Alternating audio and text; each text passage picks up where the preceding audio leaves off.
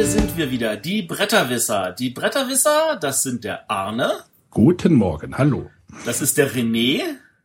Hallo, guten Morgen. Und das bin ich, der Matthias. Hallöle. Und wir haben heute einen Gast. Und zwar haben wir den Boris Schneider-Jone. Hallo Boris. Einen wunderschönen guten Morgen euch. Und äh, damit ist schon ungefähr klar, was unser heutiges Thema ist. Wir haben einen Gast. Das reicht, glaube ich, als Thema, oder? Der Gast ist das Thema, wie immer.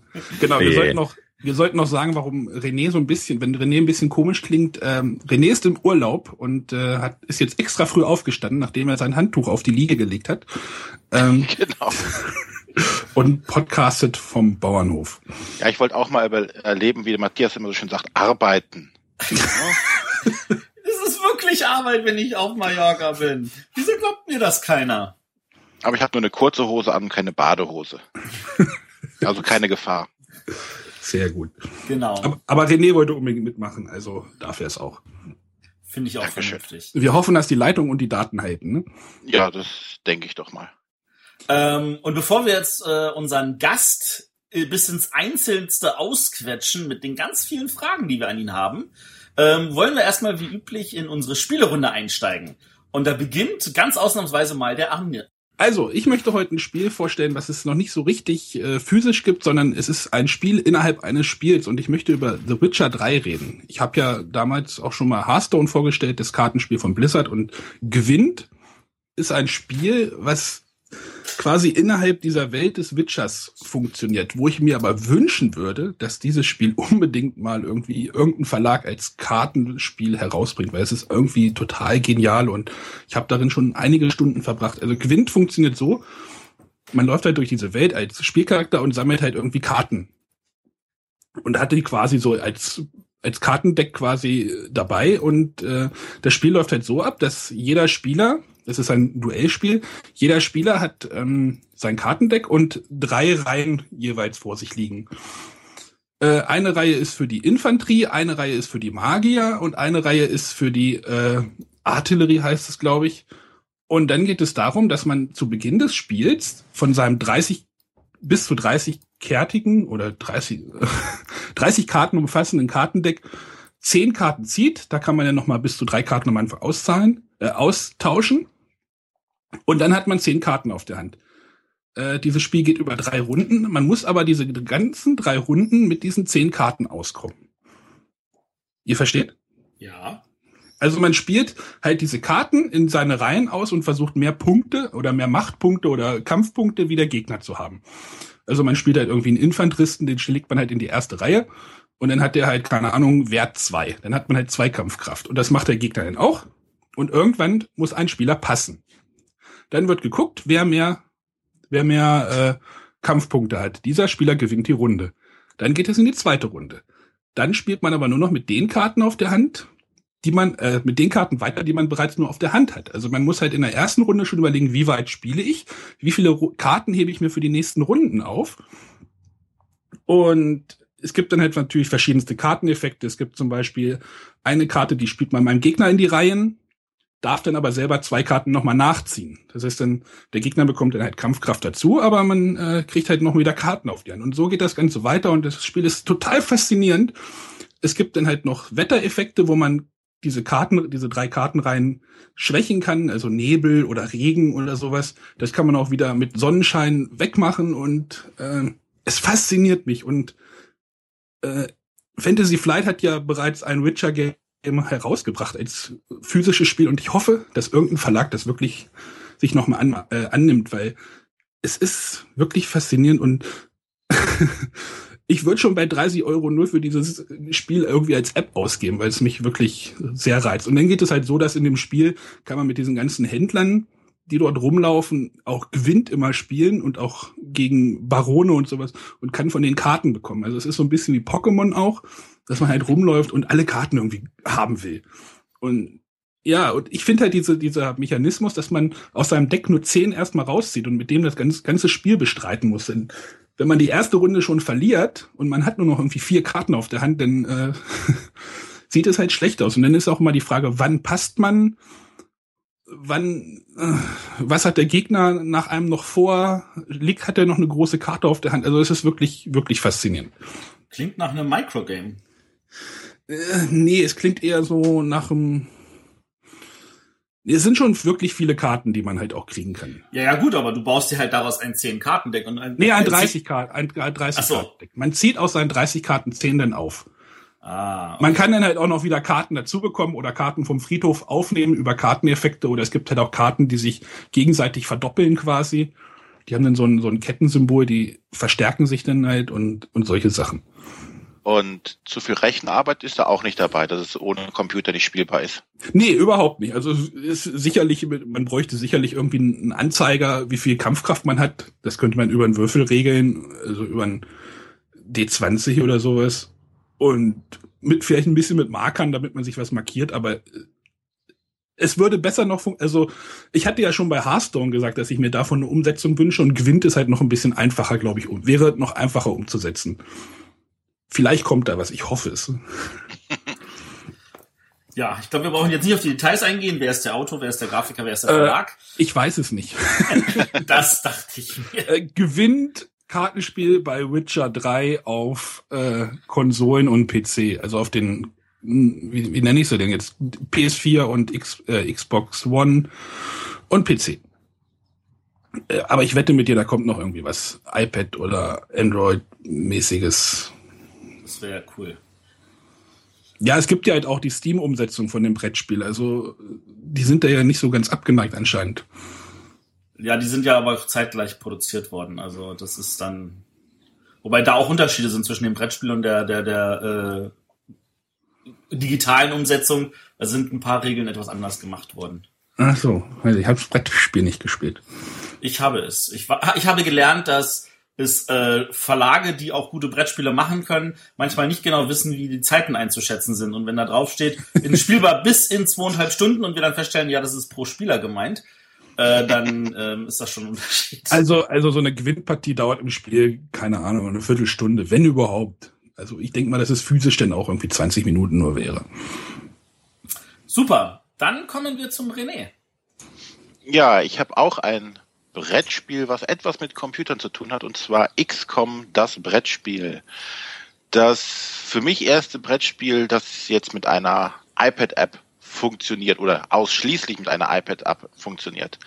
Äh, XCOM ist ja auch ein äh, sehr populäres oder momentan sehr populäres äh, Computerspiel.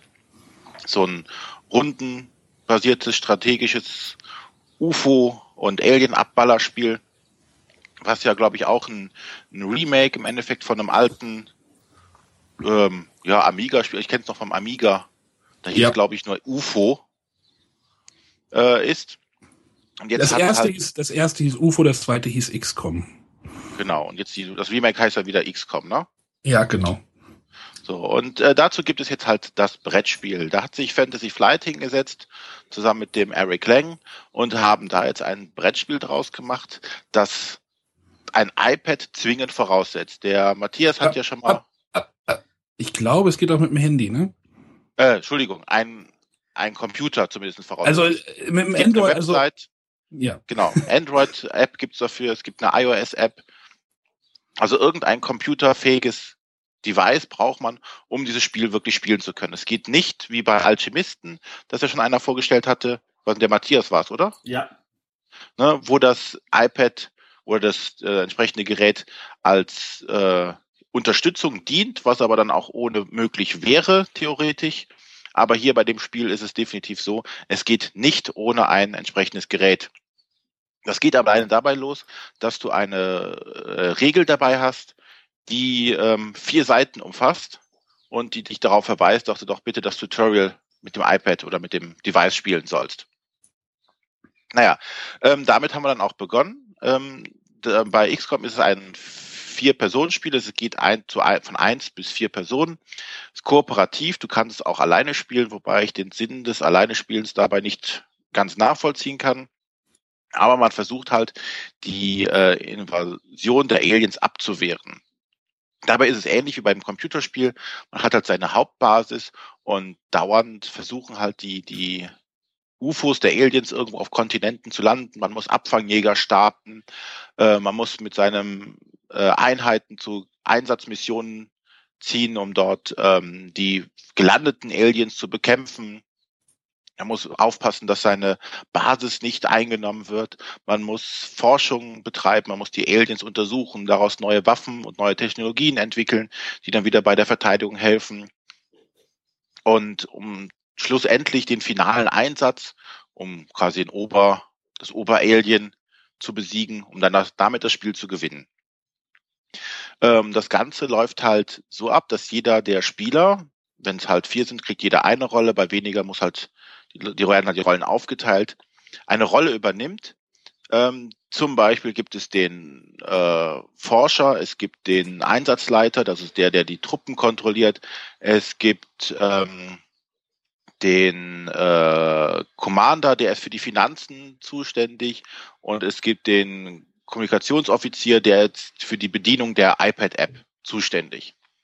Und äh, man startet also das, äh, die App und muss dann auswählen, mit wie viel Spieler man spielt, wer äh, welche Rolle bekommt und dann die Mission auswählen, die man spielt. Und dann führt einen das Spiel wirklich nach und nach durch das Spiel. Und zwar gibt es einen Echtzeitteil, der also wirklich hingeht und sagt so, du hast jetzt 15 Sekunden Zeit, dich für Sachen zu entscheiden. Zum Beispiel der Forscher muss er halt weniger Sekunden entscheiden, welchen von den Forschungsaufträgen, er hat zum Beispiel sechs auf der Hand, er ausspielen möchte oder welche er äh, entwickeln möchte. Und wie viel Forscher er diesem Auftrag zuteilt. Dann wechselt das, wechselt die App zum nächsten. Da muss der ähm, Commander zum Beispiel entscheiden, wie viel Geld er diese Runde aufnimmt. Weil jede Aktion, die man ausführt, also jede Einheit, jeden Forscher oder sonstiges oder jeden Abfangjäger, den man startet, kostet Geld. Und wenn man das Geld am Ende der Runde nicht hat, äh, gibt es negative Konsequenzen daraus. Ähm, oder der Einsatzleiter muss halt dann äh, Einsätze auswählen, die äh, gemacht werden sollen und muss halt unter Zeitdruck entscheiden, welche seiner Soldaten, von denen er auch nur eine begrenzte Anzahl hat, zu dem Einsatz schickt, welche er zurückhält, um gegebenenfalls Angriffe in der Basis zu verteidigen, weil diese Elemente kommen gegebenenfalls auch zufällig. Also es kommt zum Beispiel erst, ja, du musst einen Einsatz auswählen. Du wählst einen Einsatz aus und ähm, dann heißt es auf einmal, ja, ein Alien greift die Basis an, dann musst du ein Alien hinzufügen. Dann heißt es, du musst die Einsätze, äh, Soldaten auswählen, die du zur Einheit, äh, zum Einsatz schickst. Dann wählst du die Soldaten aus. Dann heißt es auf einmal, ja, es kommt noch ein Alien in die Basis. Denkst du, verdammt, jetzt habe ich gar nicht mehr genügend Einheiten, um die Aliens in der Basis zu verteidigen. Oder UFOs erscheinen äh, vor Nordamerika. Und dann musst du entscheiden, wie viel, Ein äh, wie viel deine Abfangjäger startest du. Ja, sagst du in Amerika, in Europa. Und dann stellst du auf einmal fest, verdammt, in Asien landen jetzt auch noch UFOs. Also da ist relativ viel los und das übernimmt halt wirklich die iPad-App wunderbar. Was hätte man ist, wahrscheinlich. Ist das eine KI?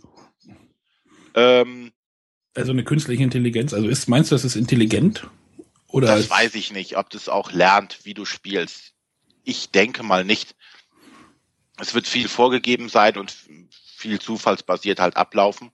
Weil es gibt auch eine Stelle zum Beispiel im Spiel, ähm, da landen oder sind UFOs im Orbit und wenn am Ende der Spielrunde noch UFOs im Orbit sind, heißt das, okay, die nächste Spielrunde wird komplett durchgewürfelt. Da können die Ereignisse in anderer Reihenfolge auftreten, weil die Kommunikation von den UFOs gestört wird. Also ich glaube nicht, dass sich die App an deinen Spielstil anpasst. Okay. Das wäre auch zu viel. Aber es wäre nicht möglich, dass das Spiel das von sich aus machen würde, also ohne App. Ich glaube, es wäre theoretisch möglich, aber du müsstest halt so viel Karten und gerade dieser Echtzeiteffekt ist halt schwierig.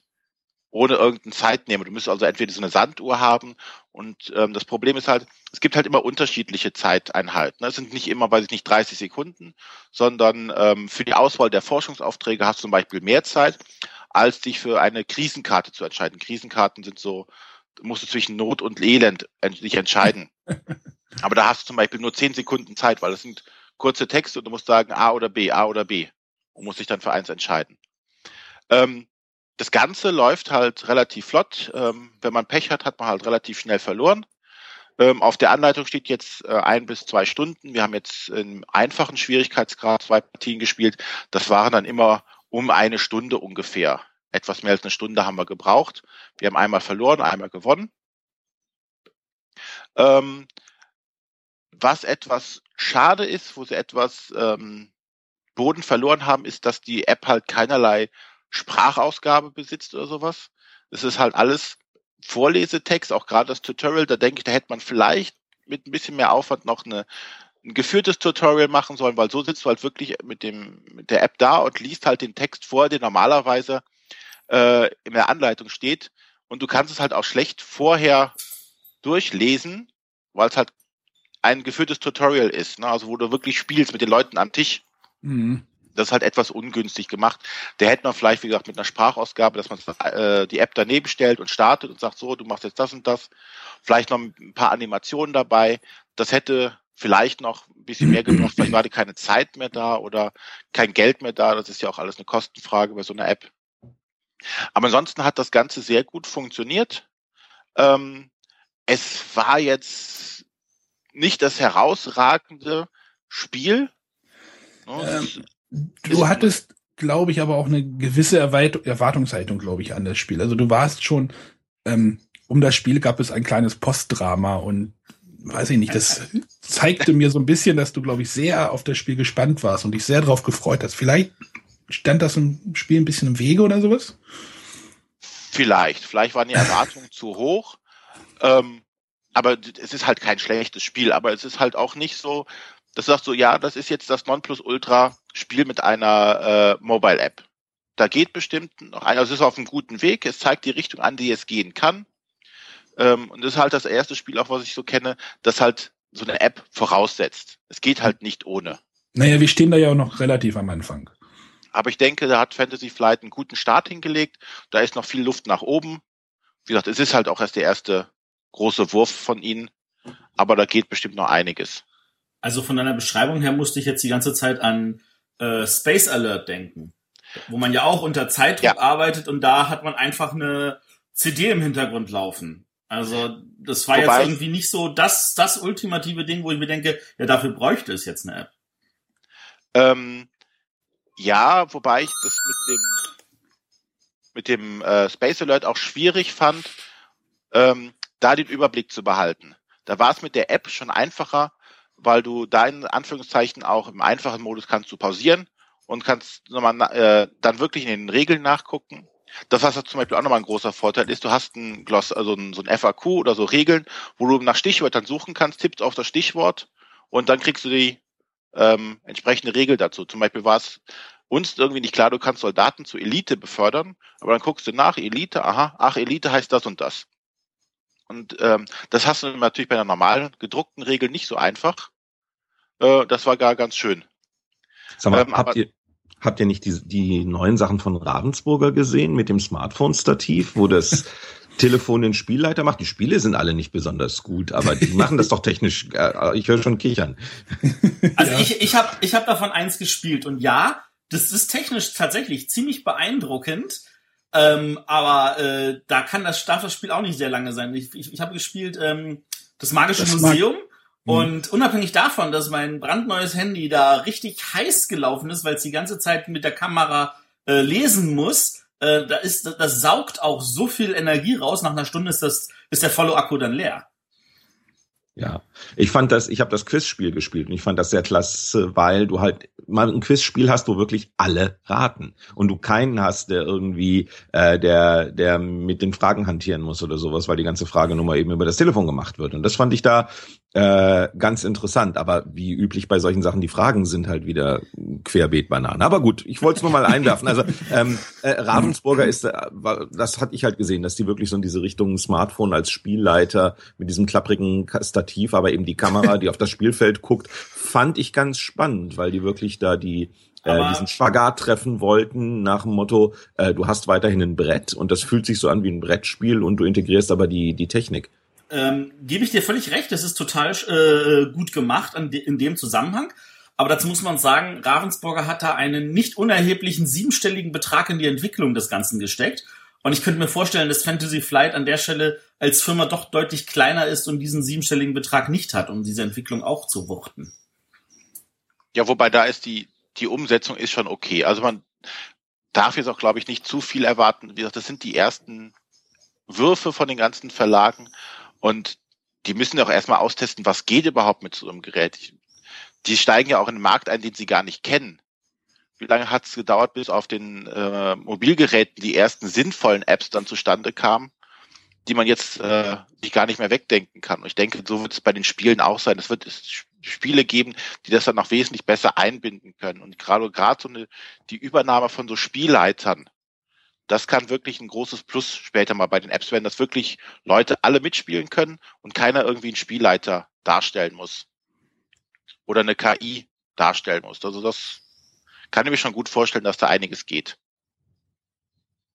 Ja, aber ich denke, das sollte jetzt mal grob zu XCOM gewesen sein ähm, von Fantasy Flight bzw. Heidelberger Spieleverlag in Deutschland. Der Autor ist Eric Lang.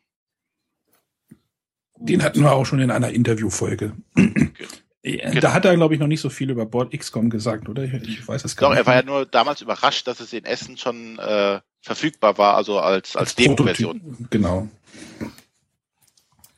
Gut, ähm, dann werde ich jetzt mal ein bisschen äh, hier was ganz anderes machen, nämlich etwas, was überhaupt nichts mit äh, Technik zu tun hat und eine Art Kinderspiel vorstellen, nämlich äh, Dino Race. Ähm, das ist beim Heidelberger erschienen und es geht darum, dass die Spieler Dinosaurier sind, die vor einem ausbrechenden Vulkan davonlaufen und sich dabei eine schöne Rennstrecke gebastelt haben und über verschiedene Geländearten äh, möglichst schnell ans rettende Ufer rennen müssen. Jeder hat dabei zwei Dinosaurier, die liegen am Anfang alle auf dem Plättchen neben dem Vulkan. Äh, die ganzen Plättchen werden per Zufall ausgelegt, sodass die Reihenfolge, wann welches Gelände gebraucht wird, immer unterschiedlich ist. Und die Spieler haben Handkarten und da sind zum größten Teil halt einfach diese Geländearten drauf abgebildet, so dass man sagt, oh, ich will jetzt in den Wald gehen, das heißt, ich muss eine Waldkarte abgeben. Ein Spieler hat zusätzlich ein äh, Dino-Ei und mit dem Dino-Ei äh, ist es so, dass das halt zusätzliche Siegpunkte gibt, aber dass das einen auch zusätzlich lähmen kann. Ähm, es gibt halt auch äh, neben den normalen Bewegungskarten Aktionskarten, damit kann man halt anderen Mitspielern auch äh, Karten klauen oder sie zurückdrängen. Und da gibt's auch das Ei. Und das ist so, dass wenn man das Ei hat und man wirft das Ei, dann wirft man das einem anderen Spieler zu und dann muss er damit herumkommen. Und äh, wenn dieser, wenn, wenn man das Ei nicht hat, dann bringt man den mit dem Ei halt zum Stolpern. Und äh, der ist dann halt also erstmal, dann, äh, der liegt dann auf dem äh, Spielfeld auf der Seite und der muss dann halt erstmal wieder äh, Karten dafür verwenden, um aufzustehen. Das Ganze ist gefühlt sehr, sehr einfach gehand, äh, gehandhabt äh, macht aber gerade mit Kindern, finde ich, irrsinnig viel Spaß. Und äh, ab und zu kommt dann also, ja, am Ende jedes Zuges kommt dann so ein eigenes Würfel und das sagt dann so, hey, alle, die auf diesem Gebiet stehen, können eine Karte ziehen oder der Vulkan bricht aus. Und äh, dann geht's einfach nur noch darum, möglichst schnell durchzurennen mit seinen beiden Dinosauriern. Äh, wenn man durchgerannt ist, dann darf man sich aus zwei Stapeln mit Siegplättchen einen aussuchen. Und wenn man das zweite Mal geschafft hat, sucht man sich nochmal irgendwie eins aus. Und wenn man, äh, das sind halt Siegpunkte und man kriegt halt Bonus-Siegpunkte, wenn man zwei Siegpunktplättchen mit derselben Farbe hat, äh, was halt so nochmal einen zusätzlichen Anreiz schafft, halt im Notfall vielleicht nicht die höchste Zahl einfach nur zu nehmen, sondern vielleicht zu sagen, ich spekuliere darauf, vielleicht noch das zu bekommen oder so. Da nicht immer alle Plättchen im Spiel sind, weiß man nicht, ob genug von der jeweiligen Farbe auch enthalten sind, sodass da noch ein zusätzliches Element mit reinkommt. Ähm, das Ganze spielt sich in gefühlt 15 bis 20 Minuten und äh, ist für ein, finde ich, ein Kinderspiel sehr, sehr funny und äh, ich hatte das Gefühl, dass äh, zumindest bei uns in der Familie jeder viel Spaß dran hatte und eigentlich noch eine Runde spielen wollte. Ja, ich habe was Einfaches vorgestellt. ja, ich wundere mich auch gerade schon. das, das wäre sogar was für den René. Äh, für den Arne. Bitte. Für den René? Bitte. Was? Zombie-Dinos oder was? Zombie, oh, das ist ja auch eine Plan. Äh, ja, das ist eigentlich alles. Äh, irgendwelche Fragen zu dem Spiel? Ist ja wirklich, ich bin gerade total geplatt, dass du sowas. Alter? Das ist ab sechs Jahren. Ähm, und das ist also, das, das, das Spiel hat natürlich einen hohen Prost-Aufforderungscharakter. Prost. ähm, weil die Dinos, die sind so wunderbar groß und äh, modelliert und nicht einfach nur irgendwelche Plättchen oder Holzpöppelchen. Und auch das Ei, das dabei liegt, es sieht halt aus wie ein kleines, richtiges Dinosaurier-Ei. Ähm, ja, das Ganze ist vom Roberto Graso äh, mit sehr schöner Grafik von Francesco Mattorelli, erschienen bei Ares aus Italien und in Deutschland halt im Vertrieb von Heidelberger. Schön. Die sehen ja wirklich total knuffig aus. Die, die sehen ja, diese Dinos sehen ja fast aus wie, wie hieß das Spiel von den Fragor-Brüdern? Äh, Scrolls oder sowas? Ja, genau. Das Die ist haben aber, ja- glaube ich, das bessere Spiel an der Stelle. okay. Also ich kann sagen, in Herne haben es Erwachsene-only gespielt, weil sie einfach Spaß dran hatten. Das ist immer ein gutes Zeichen, finde ich. Ja. Also wir haben es auch in der Erwachsenen-only-Runde gespielt und haben dann auch gleich noch eine zweite Runde folgen lassen. Prima. Gut. Gut, dann habe ich es heute mal schnell gemacht. Juhu. Und dann darf der Boris noch sein Spiel vorstellen. Ja, oh, gut, wunderbar. Mal schauen, ob ich das kann. Äh, nein. Äh, ja, ähm, ich habe was äh, mitgebracht, äh, was ich zurzeit viel spiele, ähm, was natürlich mit Computerspielen erstmal gar nichts zu tun hat. Ähm, über Computerspiele reden wir ja nachher noch. Ähm, Seven Steps, Kosmos Verlag, äh, deutsche Autoren Michael Kiesling, Reinhard Staupe. Ähm, das ist für mich mein neues Quirkel. Wer, wer ein bisschen meiner Vergangenheit guckt, weiß, dass ich Quirkel kenne und liebe äh, sehr oft spiele, insbesondere äh, im Zweispieler-Modus sozusagen, ähm, weil es dann echt hartes Strategiespiel in, im Endspiel ist, wo du wirklich wie die Hölle aufpassen musst. Äh, Seven Steps geht's um Folgendes. Du hast einen Spielplan mit äh, farbigen Symbolen und du hast gleich große Plättchen, die du aufeinander stapeln kannst, farbig. Ähm, das heißt, du kannst auf ein gelbes Feld nur gelbe Scheiben tun, auf ein oranges Feld nur orange Scheiben tun. Ziel ist es, die Türme möglichst hoch zu bauen, aber du darfst nur treppenförmig bauen. Das heißt beispielsweise am Anfang, wenn das Feld noch frei ist, deine erste Scheibe muss direkt auf einem Feld liegen. Wenn jetzt aber angrenzend schon eine Scheibe ist, darfst du dann quasi im nächsten Schritt eine Scheibe oben drauflegen. Das heißt, du bist jetzt in der zweiten Ebene angekommen, weil du da was hast. Wenn da zufällig dann ein Turm mit zwei Scheiben wieder daneben ist, klick dritte Scheibe drauf, dann bist du in der dritten Ebene und du darfst halt bis zur siebten Ebene kommen und du kriegst so viele Punkte, wie du insgesamt nicht Scheiben verbaut hast, sondern quasi Türme erhöht hast. Das heißt, in meiner Kombi, die ich jetzt gerade hatte, für meine erste Scheibe kriege ich einen Punkt. Für die zweite Scheibe, weil ich da einen Turm gebaut habe, der jetzt zwei Scheiben hoch ist, kriege ich zwei Punkte.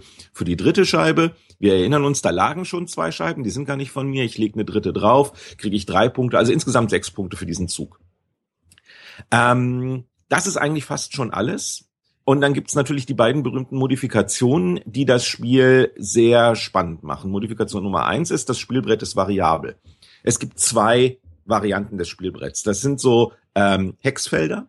Ähm, Hexfelder aus größeren äh, Sechsecken, äh, sieben Stück eben an der Zahl die du beliebig zusammenlegen kannst. Jetzt ist die eine Seite, die nennen die die Anfängerseite, so bedruckt, dass jedes dieser sieben Felder hat eine Farbe. Das heißt, wenn du dein Spielfeld zusammenlegst, hast du dort die blaue Insel, dort die orange Insel, dort die gelbe Insel und die grenzen so aneinander an.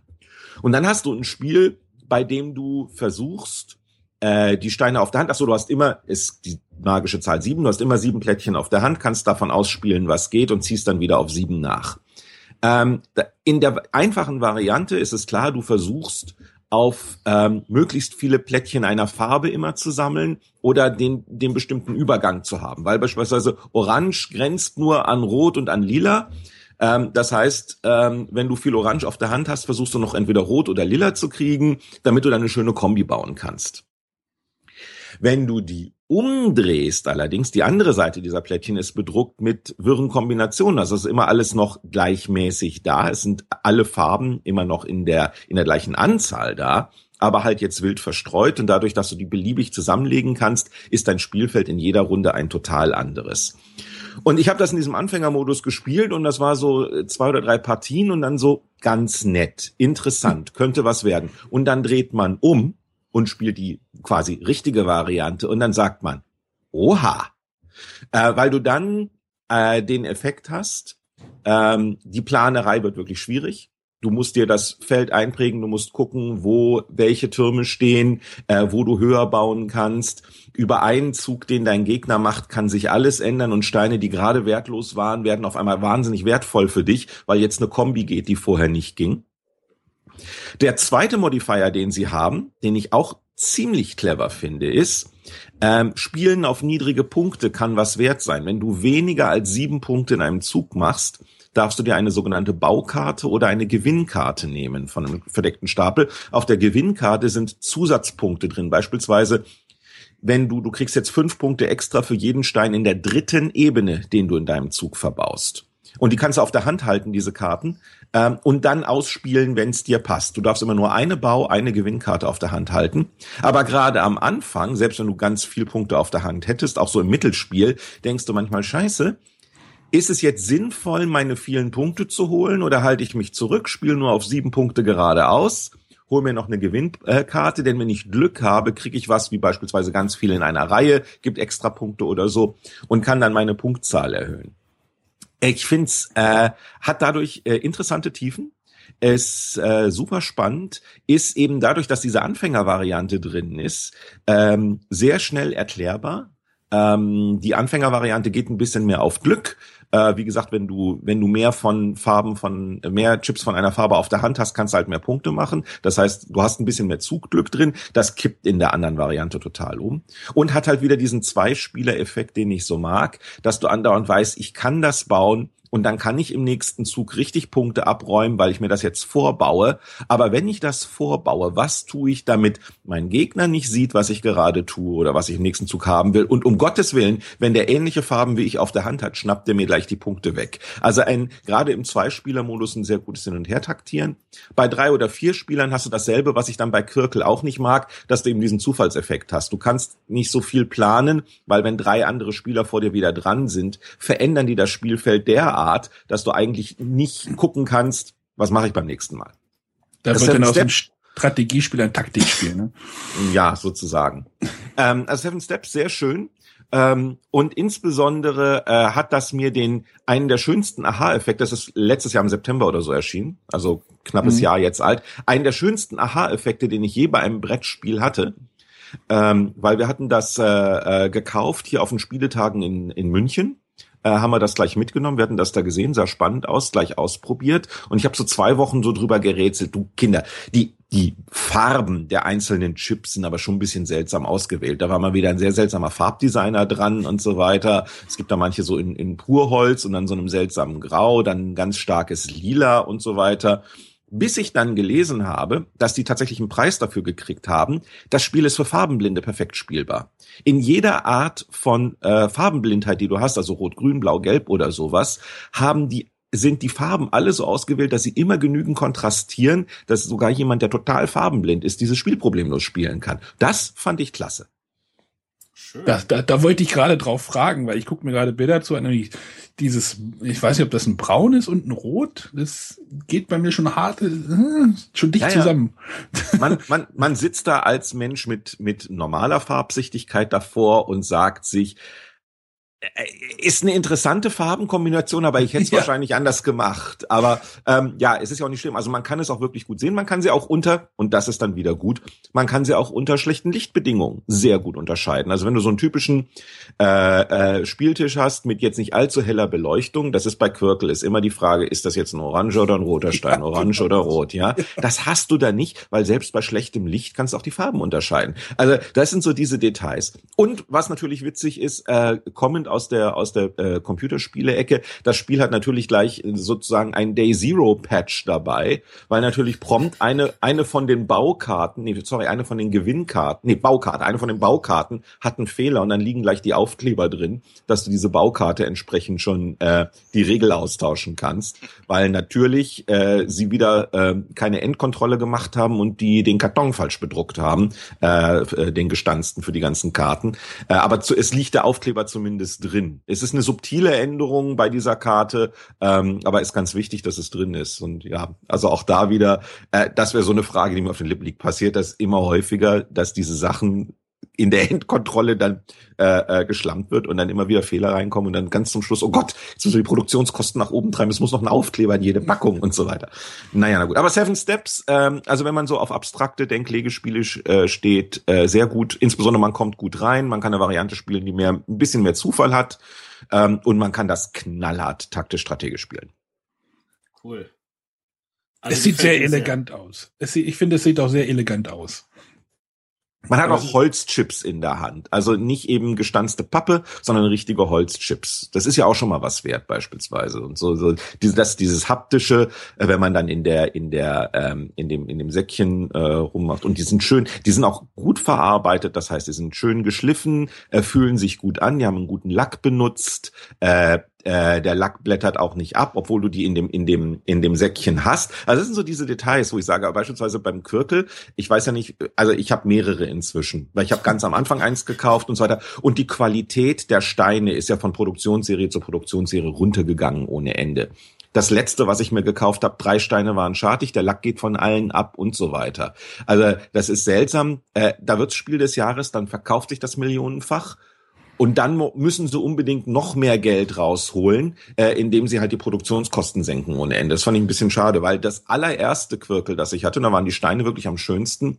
Das habe ich mal auf dem Spielenachmittag liegen lassen und dann in meinem jugendlichen Leichtsinn äh, es dann gespendet für deren Spielekiste. Dann behaltet das halt, ich kaufe mir eins nach. Und dem war ich ein bisschen nach, weil das hatte wirklich richtig gute Steine. Ich wollte gerade sagen, ich kenne das Problem nicht, weil ich, ich habe, glaube ich, auch die erste Edition, also ich habe damit keine Probleme. Deswegen wundert mich jetzt das. das auch nicht. Aber aber ich muss an der Stelle zur Verteidigung für den Verlag sagen, ähm, das ist jetzt nicht so, dass sie mit Absicht irgendwie mit der Produktionsqualität runtergehen, sondern ähm, das ist so, um ein A, diese Auflage, die da nötig ist, und Quirkel hat sich in dem Jahr sehr gut verkauft mit 400.000 Einheiten, ähm, um die wuchten zu können, müssen die zum Teil in zwei verschiedenen Fabriken produzieren.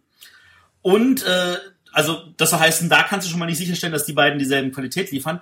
Und ich glaube, in dem Fall ist es auch zusätzlich so, dass noch dieser Preisdruck in den Handel dazukommt.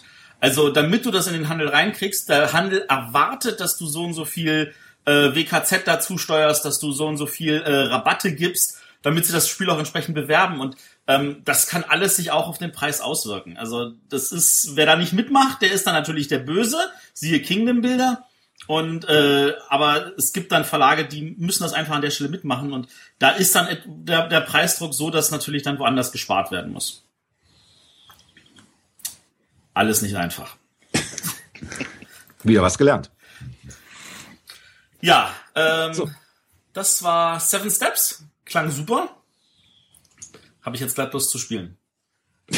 Obwohl du keine abstrakten Spiele magst. Ich mag an sich keine abstrakten Spiele, genau.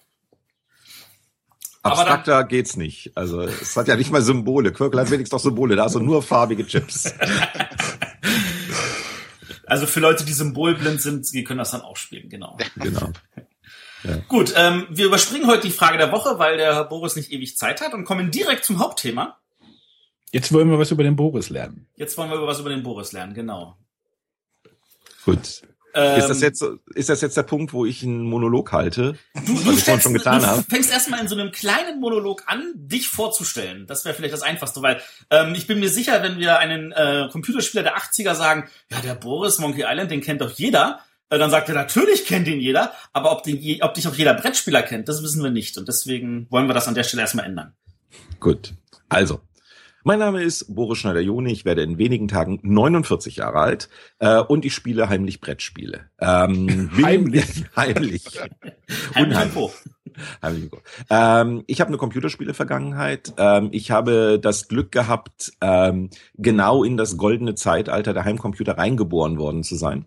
Ähm, das heißt, ich hatte, ähm, ich habe mit 14 auf dem PET 2001 rumprogrammiert, ich hatte mit äh, 16, 17 dann ein C64, ähm, hatte zusammen mit einem äh, Freund gemeinsam Software dafür geschrieben, die ist in Computerzeitschriften veröffentlicht worden. Dann nach der Schule bin ich bei Computerzeitschriften hängen geblieben. Dann habe ich gesehen, mit denen kann man ja ganz wunderbar spielen und habe dann äh, im Laufe dieser Zeit mit meinem äh, Kollegen und Freund Heinrich Lehnhardt ähm, eine Spielezeitschrift namens Powerplay auf den Markt gebracht. Ähm, dann ging es der Powerplay so gut, dass sie äh, quasi einen Schutzumschlag bekam. Die wurde wieder in die Happy Computer reingelegt. Happy Computer, Supername für eine Zeitschrift. Äh, äh, zur, zur Auflagenstützung. Also das ist sowas ähnliches wie WKZ. Äh, sprich, äh, alle Kreativen mögen es nicht, aber es wird gemacht. Ähm, und ähm, ich habe hab die gedacht, Happy Computer auch gelesen, muss ich dazu sagen. WKZ, Moment, ich muss immer nachhören, was ist denn? Äh, äh, Werbekostenzuschuss. Oh Gott, ihr habt vorhin auch äh, ja, Matthias hat das gerade. Ich, ich bin da etwas mehr drin in dem Business. Ja, das ist der Werbekostenzuschuss, das soll heißen, das zahlt man der Firma dafür, dass die in dem Prospekt einen erwähnen. Genau, ich, ja. Ich bin nur die Spreche der, die Stimme der Hörer quasi. genau. ähm, hab dann gedacht, das kann ich besser. Dann bin ich äh, zu Rainbow Art Soft Gold gegangen, habe dort angefangen, Spiele zu produzieren. Das ist ziemlich schief gegangen, weil ich bin ein ganz miserabler Spieleproduzent. Ähm, bin aber dann durch Zufall auch in die, äh, das hat sich parallel entwickelt, in die ganze Spieleübersetzung reingegangen und äh, habe dann äh, die ganzen Lucasfilm Adventures übersetzen können. Ähm, und wie gesagt, auch heute werde ich aber noch angesprochen auf Secret of Monkey Island, ähm, was da zu seinem Zeitpunkt mit in Deutschland das meistverkaufte Computerspiel überhaupt war wo ich halt die deutsche Übersetzung gemacht habe, ähm, auch so im Sinne deutsche Übersetzung inklusive der Programmierung und Mastering am PC und so weiter. Da war ich ganz tief drin. Dann wieder zurück zu Spielezeitschriften, ähm, PC Player ein paar Jahre lang und dann habe ich gedacht, na jetzt werde ich langsam 30, jetzt muss ich was Ernsthaftes machen. Bin zu Microsoft gewechselt, habe das ziemlich genau zwei Jahre durchgehalten. Dann kam Xbox das heißt, ich habe zehn Jahre Videospielkonsolen gemacht beruflich. Jetzt bin ich seit vier Jahren im Windows-Team bei Microsoft und ähm, habe eine Zeit lang einen Podcast gemacht, äh, eben mit den Kollegen von damals, mit Heinrich Lehnhardt, mit dem Benny Foster, mit dem Anatol Locker und dem Jörg Langer. Das waren die Spieleveteranen, das sind immer noch die Spieleveteranen, aber da habe ich mich vor einer gewissen Zeit auch rausgezogen, weil ich so immer mehr aus dieser Computerspielewelt rausdrifte, ähm, im Sinne von, die wird immer größer, immer interessanter in vielen Bereichen und immer langweiliger in anderen. ähm, also äh, äh, äh, alle Weihnachten äh, Zombie-Shooter, Weltkrieg 14 äh, und sowas und interessiert mich nicht die Bohne. Äh, also das, was, was man so Triple A nennt, also die richtig großen, großen Spiele, da ist selten was bei, wo ich sage, okay, also bis auf schickere Grafik könnt ihr mir hier nichts bieten. Es tut sich viel in diesem kleinen Segment, es ist alles sehr aufgefächert und ich habe einfach nicht mehr die Zeit, mir so viel anzugucken. Also ich freue mich immer, wenn ich mal eine Perle empfohlen kriege und ich spiele auch immer noch gerne Sachen ähm, auf dem PC, auf Tablets und so weiter. Aber das nimmt immer mehr weg und ich habe mitgekriegt, ich bin zu weit weg. Also bei Computerspielen kenne ich mich nicht mehr aus. Frag mich über Computerspiele der letzten 18 Monate und ich kann ja auch zwei oder drei nennen, aber von den ganzen großen Titeln habe ich nicht einen gespielt, sondern eher nur so ein paar esoterische Sachen oder drei Jahre alte Sachen, wo ich endlich mal dazu gekommen bin, sie zu spielen. Und da habe ich mich dann jetzt rausgezogen und gesagt, also bei Computerspielen, da halte ich jetzt mal den Mund, da bin ich kein reliabler Gesprächspartner mehr. So. Ich muss an der Stelle natürlich gestehen, ich habe euch auch gehört weil ihr seid, ihr seid auch eine Gruppe von Menschen, mit denen ich groß geworden bin. Ich habe die ASM gelesen, ich habe die Happy Computer gelesen ähm, und natürlich auch die Powerplay und äh, dann auch die Amiga Joker und äh, all diese Sachen und äh, ihr wart da schon irgendwo Teil auch meiner Kindheit, auch wenn ich heutzutage mit Computerspielen auch nichts mehr am Hut habe. Genau, jetzt ist natürlich die große Frage, warum haben wir den Boris überhaupt eingeladen? Der Ahne das wollte. Genau, ich habe ich sitze auf der Arbeit oder ich sitze im Auto, höre viel Podcast und der Boris hat dann irgend, also damals noch im Spieleveteranen-Podcast gesagt, ach, ich fange jetzt ja an, irgendwie diese Brettspiele irgendwie zu, für mich zu entdecken. Ich weiß jetzt nicht, ob so der Wortlaut war, aber und dort habe ich mir gedacht, hm, das wäre vielleicht mal ein interessanter Gast, der doch ein bisschen out, also außerhalb unserer äh, Matthias und ich, oder wir nennen das gerne mal Blase, dass wir irgendwie so in dieser Brettspielblase drinstecken. Und jetzt hätten wir gerne, oder wollte ich halt mal einen Gast haben, der so ein bisschen neu da reinkommt und wie das so auf ihn wirkt. Und da, das wollen wir jetzt vielleicht gleich mal ein bisschen, bisschen erleuchten äh, oder ein bisschen Licht da reinbringen. Ob das wirklich so ist, ob das mein äh, Gefühl ist oder und da du halt ja diese interessante äh, Computerspielvergangenheit auch hast und wie, die, wie so diese zukünftige Entwicklung aussieht mit XCOM, was wir ja gerade gehabt haben und mhm. äh, wo wir da da kommen, kommen wir vielleicht hoffentlich gleich nochmal drauf. Also, hast du denn schon immer Brettspiele gespielt oder ist das jetzt eher so ein, so ein neumodisches, neumodisches Ding, was jetzt dieses Geek, Geektum irgendwie mit sich bringt? So Big Bang Theory, da liegt Siedler auf dem Tisch oder sowas. So, solche ah. Sachen. Ja, gut.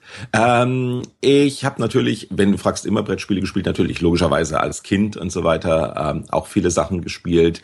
Ähm, ich erinnere mich, ähm, ich muss dazu sagen, ich bin so ein wie der ein oder andere schon vielleicht ahnt, äh, auch so ein, so, ein, so ein Logiker und so weiter.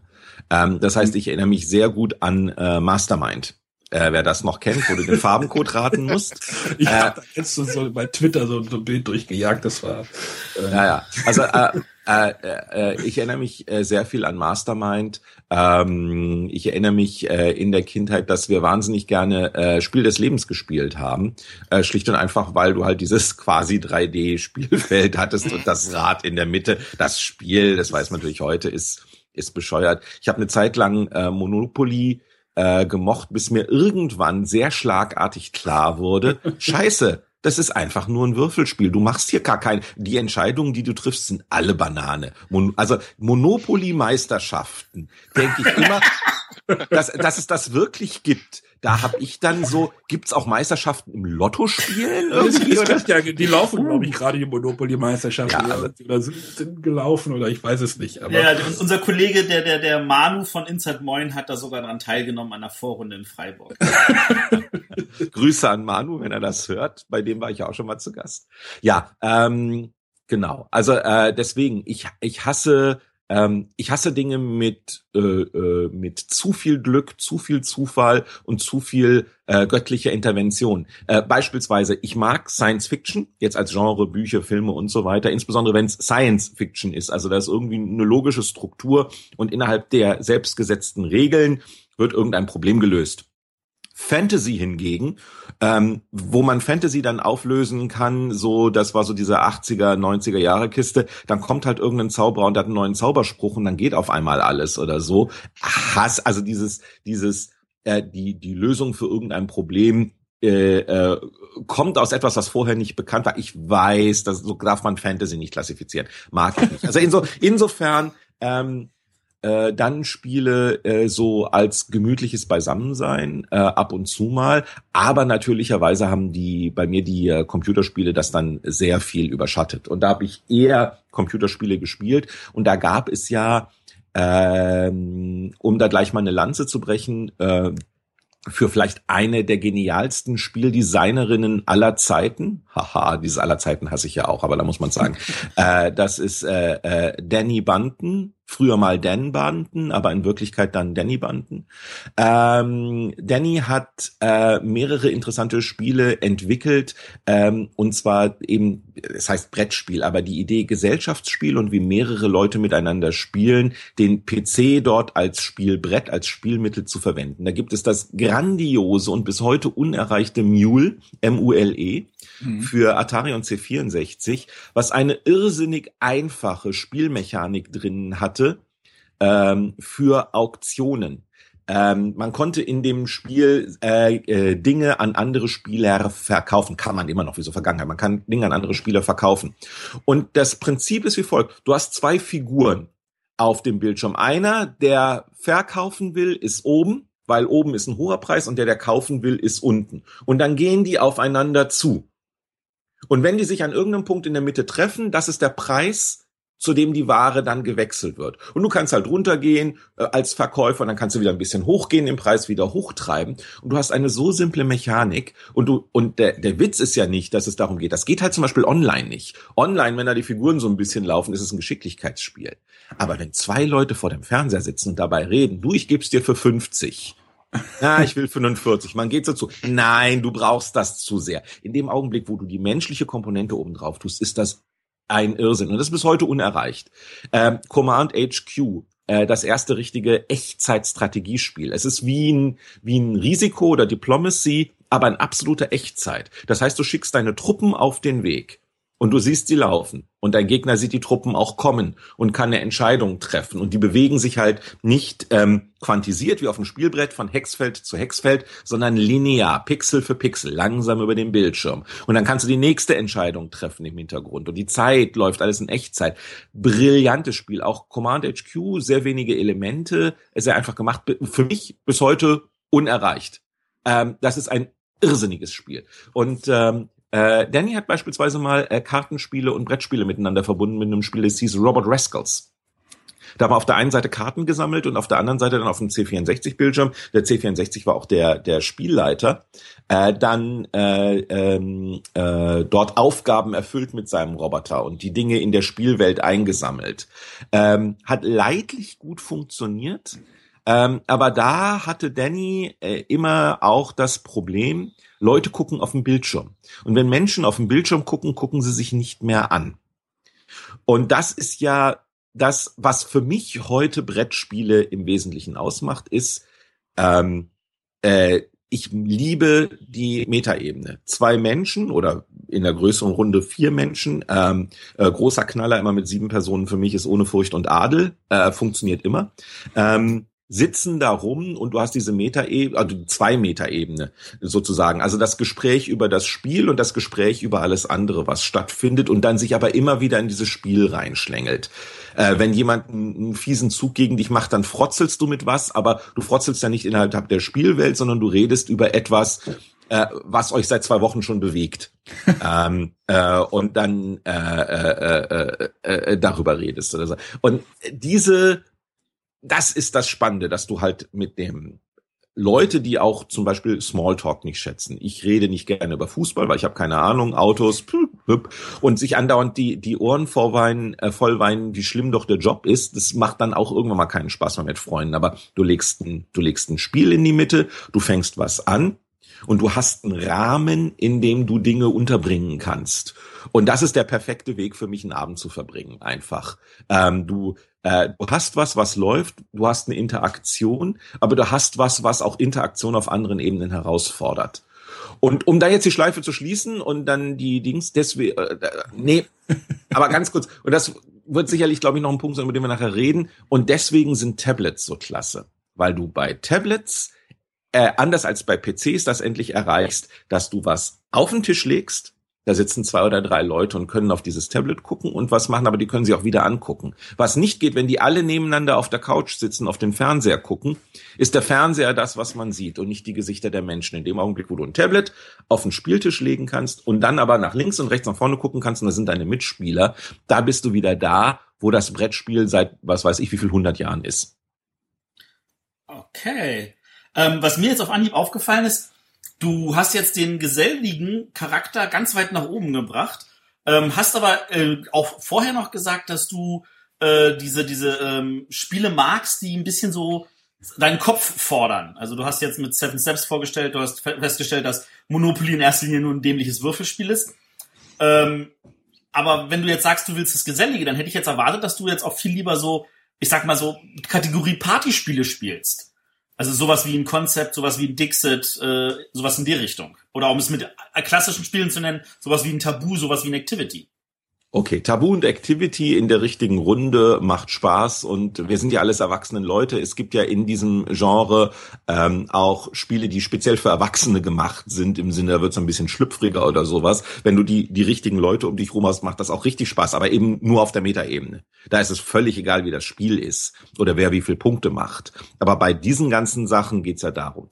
Äh, Dixit und Concept sind interessant. Dixit, muss ich zu meiner Schande gestehen, habe ich selber noch nie richtig gespielt, kenne ich nur so. Ähm, Konzept aber. Ähm, und das kannst du so oder so sehen. Das hängt sehr davon ab, wie du, wie du mit anderen Leuten spielst. Bei Konzept kannst du wirklich, wenn du mit so verkopften Leuten wie mir spielst, die versuchen wirklich, da richtig den, den passenden Code zu legen. Und die spielen das total, das kann man total ernsthaft spielen und sagen, so, ich will, dass du das rauskriegst, hier sind die Hinweise. Ähm, und das kann man natürlich, also äh, ist interessant. Ich habe es auch erst zweimal gespielt. Es muss noch zwei oder dreimal laufen, bis ich richtig damit warm werde. Ich liebe die Idee. Das ist eine brillante Idee bei Konzept, das so zu machen. Ähm, und es hängt natürlich auch wiederum sehr viel davon ab, äh, wie viel man, wie viel man da drauf hat. Ähm, ein anderes Spiel, das ich überhaupt nicht verstehe, es geht nicht in meinen Kopf rein, ähm, weil ich so verkopft bin, ist äh, Hanabi. Okay.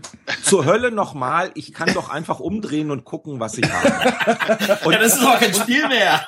Und, und, und wenn sich einer verplappert, ist die Runde vorbei. Also du musst eher darauf achten, also du musst ja, ich hab, wenn ich das spiele, höre ich immer zu, was die anderen sagen, nicht um rauszukriegen, was ich jetzt habe, sondern ob irgendjemand aus Versehen was sagt, was außerhalb der Regeln ist.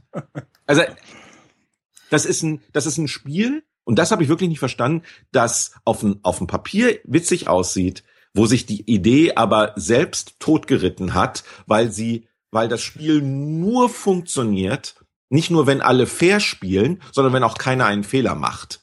Und das fand ich, also, äh, und ich weiß, dass es auch sehr viele Leute spielen und Spaß haben und dass es auch so ein Kickstarter sein kann.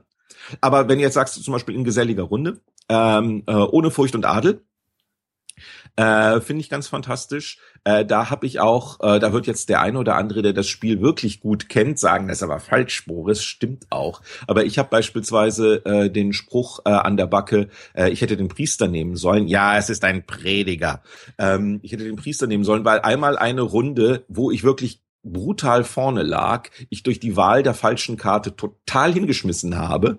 Und das fällt mir auf, was, welchen Fehler ich gemacht habe, als der nächste am Zug, es war eine siebener Runde und ich wusste, da sind noch fünf andere dran, aber ich wusste in dem Augenblick, ich habe verloren und ich brüll so, scheiße, ich hätte Priester nehmen sollen. Und äh, seitdem jedes Mal, wenn wir das rausholen, kommt dann immer, ja, ja, du hättest den Priester nehmen sollen. Ich weiß, es ist ein Prediger. Ja.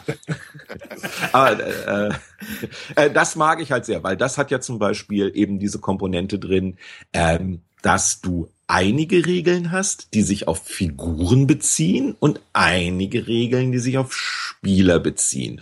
Und einige Sachen, die halt ähm, mit ein, zwei eingestreuten Karten äh, dieses Ding so ein bisschen ad absurdum führen. Also du hast ja normalerweise, okay, der, äh, der Meuchler meuchelt jetzt den, was weiß ich, König. Wer ist der König? Zack, zack, zack. Man weiß es nicht.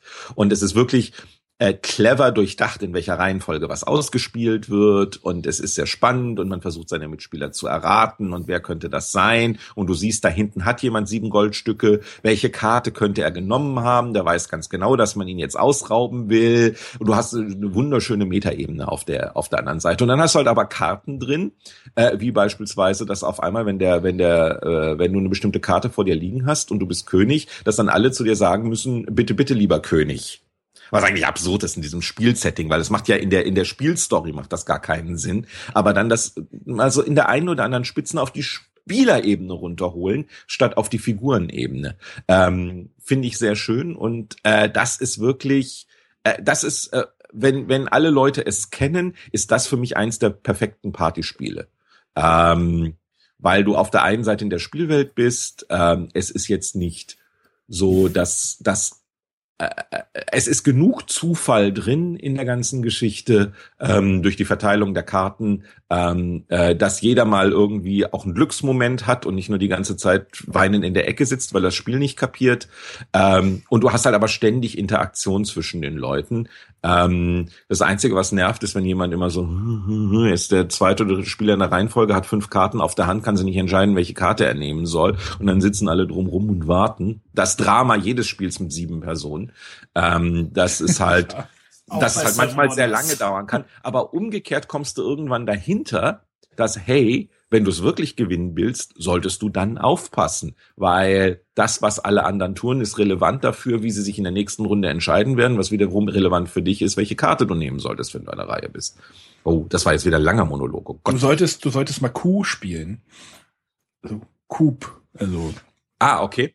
Das da geht, da gibt's auch irgendwie. Du hast zwei Karten vor dir verdeckt und äh, das sind auch verschiedene Rollen, aber du, und wenn du eine Aktion machst, dann sagst du, ich, ich habe die Karte vor mir liegen und mach jetzt die Aktion.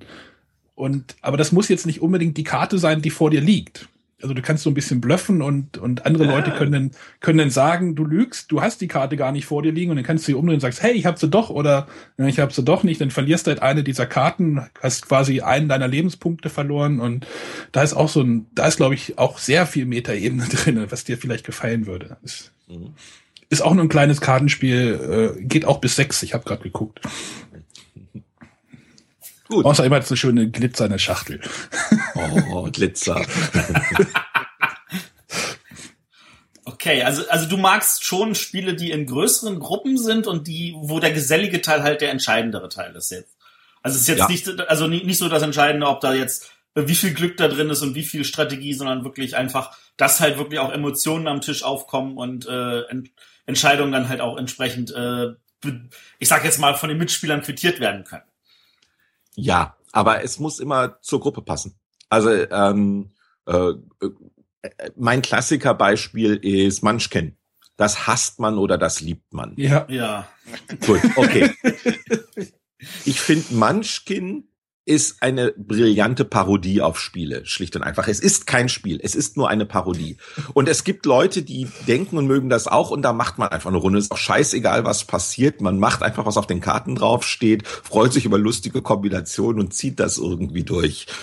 Ähm, aber das ist dann nur auf der Metaebene. Äh, ich kenne einige wenige Leute, die Munchkin halbwegs ernsthaft spielen wollen. Äh, das klappt dann nicht. Und ich kenne eine Menge Leute, die einmal Munchkin gespielt haben und gesagt haben, warum tut ihr euch das an und dann nie wieder mitspielen und äh, das ist so ein, so ein Klasse. Aber jetzt, ähm, es muss die richtige Gruppe sein, ähm, wenn man sich gut kennt ähm, oder wenn es Leute sind, ähm, vor denen man keine Scheu hat, dann kann man eben, äh, dann machen sie Sachen wie, was weiß ich, Tabu, Nilpferd in der Achterbahn und so weiter, machen Spaß.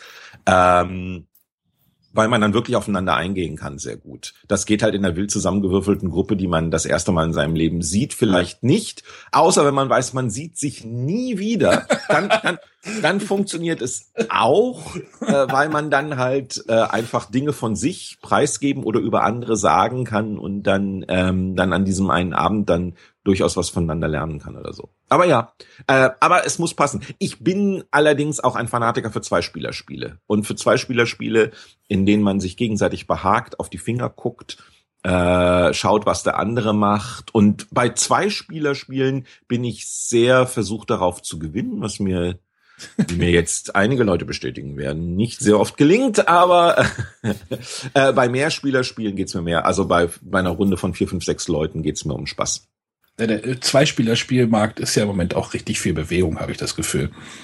Ich weiß nicht, Matthias stimmt mir da glaube ich auch zu. Ich, ich stimme definitiv zu. Der, der, der, der Markt für Zweierspiele hat ein gewisses Revival momentan.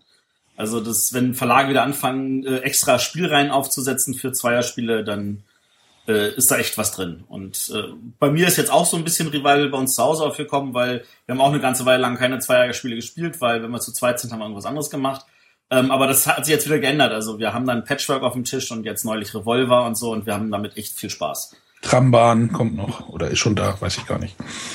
Ja, aber ich glaube, wenn, wenn diese Sendung ausgestrahlt wird, dürfte schon da sein. Trambahn kenne ich nicht, sagt mir gar nichts. Das ist, ist das ein Re-Release oder was Neues? Das ist was Neues. Das ist ein äh, effektiven 18xx in einer kleinen Zweier-Kartenspielversion. Geht um die Straßenbahn in München, glaube ich, oder sowas. Genau. Ja, das liegt ja vor meiner Haustür. Ja, das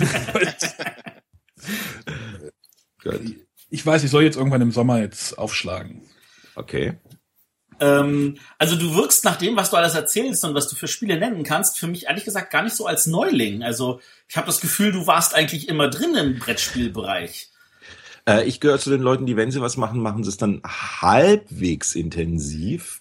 Äh, und ich gehöre zu den Leuten, die mit gefährlichem Halbwissen immer gut glänzen können, weil äh, ich ich kann, ihr könnt mir jetzt hier Spielenamen um die Ohren schlagen äh, und ich kenne sie alle nicht. Also ich versuche dies.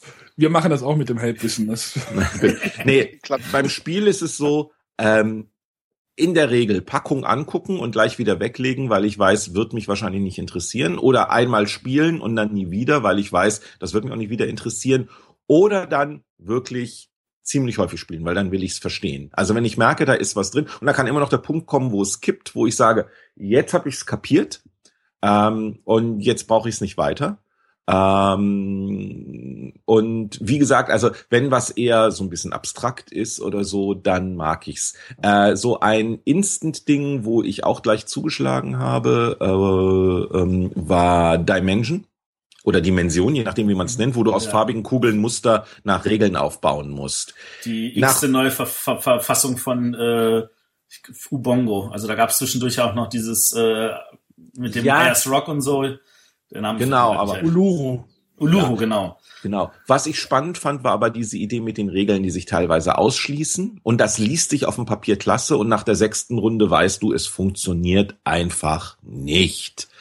Ähm, also ich bin dann irgendwann dahinter gekommen. Also du hast entweder es geht auf und ist relativ einfach oder du hast zwei. Aber wir, die haben dann ja noch Regeln eingeführt, die haben ja nachträglich noch Regeländerungen gemacht. Aber wenn zwei Leute ähnlich gut sind, dann hast du schlicht und einfach mehr oder minder Gleichstand bis zum Schluss, außer jemand verpasst die Sanduhr oder es fällt eine Kugel runter oder man hat irgendwie einmal einen Denkfehler drin. Aber ich kenne das, dass du Runde um Runde machst und es ist immer gleich. Man hat teilweise auch den gleichen Turm gebaut. Ähm und äh, äh, Ubongo Duell funktioniert für mich, weil da jetzt wirklich knallhart auf Zeit. Wer es zuerst hat, hat gewonnen. Und dann bist du wirklich da geht's dann um Sekunden, wenn du es mit jemandem machst, der es kann. Da funktioniert Ubongo für mich oder auch in der Runde ja. äh, funktioniert Ubongo für mich. Äh, Dimension funktioniert nicht, weil es auf ein Punkteschema setzt. Äh, wer innerhalb von, wie lange läuft die Uhr, 20 Sekunden oder sowas, das aufgebaut hat. Aber wenn du das Ding einmal kapiert hast, dann hast du es in der Regel innerhalb von 20 Sekunden aufgebaut oder du hattest sich widersprechende Regeln und dann musst du nur gucken, ähm, äh, wie komme ich da raus. Also das ist so ein, so, ein, so ein Ding, wo ich dann, eins der wenigen Sachen, wo es sich nicht beim ersten Mal erschlossen hat, ob ich es mag oder nicht und wo ich jetzt so inzwischen denke, nee, das brauchst jetzt doch nicht mehr. Ich fasse es nicht mehr an. Ähm, ähm, und wenn ich noch eins sagen darf, das fällt mir gerade wieder ein der, also äh, nur mal so am Rande, ich spiele auch gerne Quiz- und Trivia-Spiele. Ähm, falls das ja, die Kaufwarnung, äh, wo es wirklich ganz schlimm ist, oh. äh, Besserwisser Fragenpaket 2.0. Das hat der Praktikant falsch aus der Wikipedia abgeschrieben. Also wenn man, das ist das erste Mal, wo ich eigentlich zum Spieleverlag gehen wollen würde und sagen würde, Kinder, ich will mein Geld zurück und ich will Schadensersatz für die verlorene Lebenszeit. Das ist eine Frechheit. Da sind, da sind die Antworten teilweise falsch. Oh. Ja, da, da werden Thomas Mann Bücher miteinander verwechselt beispielsweise. Das weiß der normale Mensch weiß das nicht, der lacht und der guckt dann und so. Aber dann, wenn man, nein, das ist nicht der Zauberwerk, ihr habt das falsch zitiert und äh, äh, äh, äh und und acht Fragen hintereinander. Äh, äh, welcher Nobelpreisträger hat das gefunden? Welcher Nobelpreisträger hat das gefunden? Und die sind dann auch nicht mal über das Kartendeck verteilt. Wenn du die Karten nicht mischt, hast du das Problem, dass in einer Kartenkategorie auf einmal. Also das ist, das musste ich heute loswerden, weil wir haben es letztens noch mal rausgenommen und wir haben uns nur maßlos geärgert. Bei Technik sechs Fragen hintereinander, wo die Antwort iPhone ist irgendwie. Oder es nur um, um, um, um, um, um iPhone geht und iOS und, und, und sowas. Und dann zwischendurch mal, haha, Android hat doch mehr verkauft oder so. Aber ähm, auf einem Niveau diese Fragen, quellig, quer übers Ich ist nicht, also das ist wirklich reine Geldschneiderei. Das erste Besserwisser hat ein vernünftig ausgewogenes Fragenpaket. Die, die erste Erweiterung war ganz okay.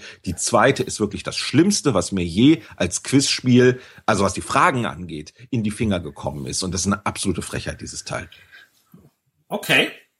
Bei uns darf man schimpfen, das wird auch ungekürzt Ach, jetzt wieder nur Begeisterung. ich kann das schwerlich, es gibt tatsächlich einen Bereich, wo ich schwerlich mitreden kann. Dazu gehören für mich die Quizspiele, weil das sind die Spiele, die ich meistens nicht spiele, weil ich die haushoch verliere, weil ich einfach kein Allgemeinwissen habe. Matthias weiß alles. Was es vielleicht zu Brettspielen gibt, aber alles darüber hinaus ist Aber das ändert sich doch wieder nächstes Jahr. Letztes Jahr hast du noch gesagt, du machst keine Zwei-Personen-Spiele oder keine genau. abstrakten Spiele. Okay. Nächstes, nächstes Jahr gibt's das Revival der Quizspiele bei Matthias. Ähm, gibt's denn, gibt's denn einen Bereich von Spielen, wo du sagst, nee, die interessieren mich von Anfang an nicht? Äh, groß angelegte Rollenspiele, also so das klassische Dungeons and Dragons, Spielleiter und so weiter. Ich sag nicht, dass es mich nicht interessiert. Ähm, ich hätte gerne ein vernünftiges, vorhersehbares Ende. Frage Nummer eins für ein Spiel ist immer nicht, weil ich unbedingt gewinnen will, Wann hat jemand gewonnen? Wann ist es zu Ende? Ähm, die Dinge, wo ich vorher nicht abschätzen kann, dauert das jetzt vielleicht acht Stunden, ähm, machen mich so gar nicht an. Ähm, wenn auch was wesentlich länger dauert als zwei Stunden, denke ich schon, ja, okay. Wenn das jetzt schief geht äh, und wenn die Partie nicht gut ist, haben wir uns eigentlich den Abend versaut, weil dann spielt man höchstens noch was Kleines hinterher und dann war's das.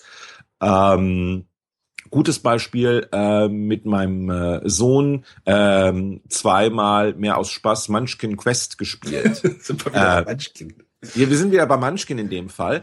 Ähm, wie gesagt, den Humor finde ich klasse von Munchkin und so. Und ich habe auch einen Space Munchkin zu Hause und ich habe mir dann irgendwann Munchkin Quest geholt, weil ich dachte, als Brettspiel ist es vielleicht ein Ticken kohärenter, ist es auch. Nur das ist so eins von den Dingern, wo das Regelwerk ist dann auf einmal irrsinnig aufgeblasen kompliziert äh, bis wir da rausgekriegt haben, wie die Monster und tatsächlich sich bewegen und so weiter und wie das ist und so äh, die ganzen Aufbauregeln und dann muss ich noch einen Zwischengang legen und was weiß ich was.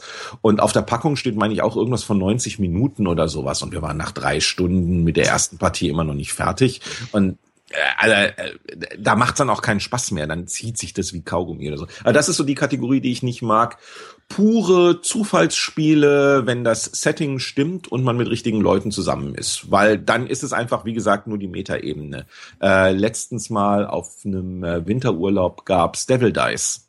Ja. Äh, das ist Das ist Dice- ja es ist Dice ein Devils. Würfelspiel. Dice Devils, genau. Entschuldigung, Dice Devils. Ist ja auch nur ein blödes Würfelspiel, aber hat eben diese interessanten Rollenverteilungen und ist ganz nett gemacht und man kann schön frotzeln und so weiter. Das funktioniert. Ich mag auch ab und zu mal ganz blöd Kniffel, Schrägstrich Jatze. Finde ich lustig irgendwie, weil es hat so zumindest den Anschein, als dass man taktische Entscheidungen treffen könnte. Es stimmt auch, man kann mit Taktik was Ja, aus- ein bisschen, ein bisschen. Ja. aber am Ende des Tages ist es ein Würfelspiel. Aber dann hört's, also wie gesagt, so mein Ding, wo ich jetzt wirklich äh, die die Kategorie, die ich vorhin hatte, Spiel des Lebens, Monopoly. Mensch, ärger dich nicht. Hey, ist 100 Jahre alt. Nee, 80. Ja, ja, ich äh, und und wir Nee, wissen auch, 100. Doch 100? Ja, jetzt ersten Weg. äh, Erster Weltkrieg 1914 oder sowas muss es Ja. gewesen sein. Ja, ja. Ja. Und äh, ich verstehe, dass Kriegsveteranen, die wirklich nichts zu lachen hatten, ähm, äh, das dann tatsächlich als Zeitvertreib nutzten im, im, im Hospital. Ähm, aber am Ende und und es hat ja ein zwei interessante Mechaniken eingeführt quasi in diese Spielwelt. Aber am Ende des Tages ist es ein olles Würfelspiel und dieser Würfel entscheidet, äh, ob ich durchkomme oder nicht. Und also wenn der Würfel wirklich die pure Entscheidung ist, dann dann bin ich schon eher draußen. Aber ich meine, das ist ja bei jedem Spiel, ähm, dass irgendwo ein leichtes Zufallselement drin sein sollte. Pures Schach beispielsweise, wo ja nun gar nichts zufällig ist, finde ich mäßig spannend, weil ich dann genau weiß, ich bin gut, ich kann das, aber eben nicht gut genug, dass jemand, der, also, dass ich immer verlieren werde gegen jemanden, der wirklich richtig gut ist. Und das ist so dieses Ding, okay, ich könnte jetzt zwei Jahre lang jede Woche zehn Partien Schach spielen, ähm, und dann könnte ich mich auf so eine Ebene hochschieben, ähm, wo es dann wahrscheinlich wieder richtig Spaß macht, auch mal gegen Leute zu spielen, weil ich dann die ganzen Subtilitäten weiß und ich habe eine Eröffnungsbibliothek im Kopf und so weiter. Das nicht. Bei Schach, ich kenne die Regeln, ich, ich kann ein paar Standards, wunderbar. Ähm, meinen Sohn konnte ich eine Zeit lang, während er im Schachclub war und das ordentlich gelernt hat, konnte ich immer noch fertig machen, blöden Zügen, aber irgendwann kam ein Punkt, da hat er mich dann immer gehabt und da hätte ich Energie investieren müssen. Und dazu bin ich zu neugierig und will zu viele andere Sachen sehen. Also das sind dann auch die Spiele, die ich dann auch nicht mag. Also ein bisschen Zufall gerne, weil dann kann ich mich noch darauf zurückziehen und sagen, na, mit etwas Glück kriege ich das Ruder aber noch rumgerissen. Ähm, und wenn ich verliere, kann ich es immer darauf schieben, dass der Würfel falsch oder ich den falschen Chip gezogen habe oder die falsche Karte oder sonst was. Ähm, ja. Und halt, äh, äh, es ist schwer zu sagen. Ähm, viele Spiele fallen bei mir unten durch. Ich schaue die Packung an.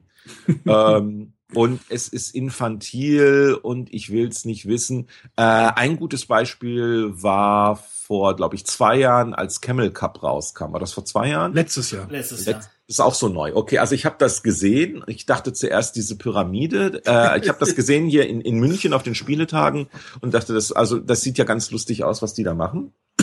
Dann sah ich aber diese Packung, dieses Grafikdesign, diese diese Comic-Kamele mit der raushängenden Zunge und so weiter. Dachte, nee, zu infantil will ich nicht und so. Aber dann ähm, eben doch mal gespielt und festgestellt, ach, das ist von der von der Mechanik und wie es aufgebaut ist eigentlich gar nicht so schlecht. Ähm, und vielleicht verpasse ich auch das eine oder andere. Ähm, ja. Und was ich in der Regel nie spiele, sind Lizenzspiele. Also, was weiß ich, ein Herr der Ringe oder sonst was oder so. Also was, wo Außenlizenz reinkommt. Da bin ich geprägt von meiner C64-Zeit, wo wirklich, äh, wer, wer das noch weiß, Ocean Knight Rider, David Hasselhoff auf dem C64. Also diese ganzen Ocean-Film-Umsetzungen, das waren immer die schlimmsten aller Spiele, weil da wurde die Lizenz für teuer Geld gekauft. Dann musste das natürlich zum Stichtag X, musste es im Geschäft sein, um den Hype der jeweiligen Lizenz mitzunehmen. Und das denke ich mir halt heute auch, wenn jemand ein Herr der Ringe Kinofilm Brettspiel auf den Markt bringt, dann hat er entweder seit zwei Jahren ein komplett durchdesigntes, perfektes Spiel äh, in der Schublade, das auf die Lizenz gewartet hat, oder kauft die Lizenz und ruft dann drei Autoren an, ihr habt jetzt acht Wochen Zeit, was zusammen zu kloppen. Und das sind die Kosten. Ihr dürft so und so viel Karten bedrucken, äh, so und so viel Spielsteine müssen rein, mehr können wir uns nicht leisten, äh, weil die Lizenz so teuer war und das muss zu dem Preis raus. Also das ist, ein, das ist ein Produkt, das dann so auf dem Reißbrett entsteht. Wahrscheinlich ist es anders, aber das ist so meine Vorstellung, die ich habe und deswegen sage ich dann da gleich draußen. Und nichts mit Zombies. Da ist Also- Matthias, für Lizenzsachen ist ja Matthias. Ich, ich arbeite für eine Firma, die genau die Herr der Ringe Lizenz hat und auch die Walking Dead Lizenz und ähnliche Sachen. Und ich verstehe, was du sagst und ich kann verstehen, wenn du diese Lizenzspiele nicht magst, aber sie machen einfach ein Schweinegeld. Ja, ja klar, ja, es gibt immer eine wirtschaftliche Komponente. Ich arbeite auch beim großen weltumspannenden Unternehmen und ich weiß das auch, dass du manche Entscheidungen nur triffst. Deswegen. Ähm, und äh, seltsamerweise nix mit Zombies auch bei Computerspielen. Ich habe irgendwann mal, äh, einmal, ich trinke keinen Alkohol, nur so mal am, am Rande. Das ist dann immer ganz lustig auf irgendwelchen Partys. Oder ist es besonders lustig, wenn jemand meint, im Büro für besondere Anerkennung oder sowas mir irgendeinen Wein oder eine Flasche Sekt oder sowas und ich die dann mit Verachtung strafe und sage, seit 18 Jahren laufe ich in dem Unternehmen und sage, ich trinke keinen Alkohol. Äh, wenn du mir hier eine Flasche Schnaps schenken willst, bedeutet das, du hast überhaupt keine Ahnung, wer ich bin. Ähm, weil das ist kein Geheimnis. Ähm, und das Ähnliche ist äh, Zombies. Ich habe irgendwann mal beschlossen, äh, dass mir dieses ganze Zombie-Revival, das jetzt seit fünf, sechs Jahren läuft, tierisch auf den Senkel geht. Ähm, äh, als dann Call of Duty anfing, ach, wir machen noch ein Zombie-Level rein, ohne Sinn und Verstand. Weil es hatte nämlich nur einfach, damit es auch Zombies hat, habe ich gesagt. Nazi-Zombies. Nazi-Zombies. Schlussende. Wenn irgendwas, und ich weiß, dass mir deswegen wahrscheinlich mit Walking Dead irgendwas entgeht, weil es soll wohl, also jetzt nicht Spiel, aber so ganz allgemein, das Universum soll recht gut sein. Fernsehserie, äh, da gibt's ein Computerspiel, das wirklich richtig gut sein soll. Das habe ich sogar, weil ich habe dieses Paket von Telltale gekauft und da war das dann auch mit dabei. Aber es hat Zombies und ich habe so ein bisschen so diese halbreligiöse Einstellung, wenn es Zombies enthält, spiele ich es nicht. Nur ich habe auch auf den Spieletagen gesehen, da war dieses Ding, das sich so an Shaun of the Dead orientiert, wo die Spieler in einem Pub gefangen sind. Ich habe den Namen vergessen. Pints of Blood.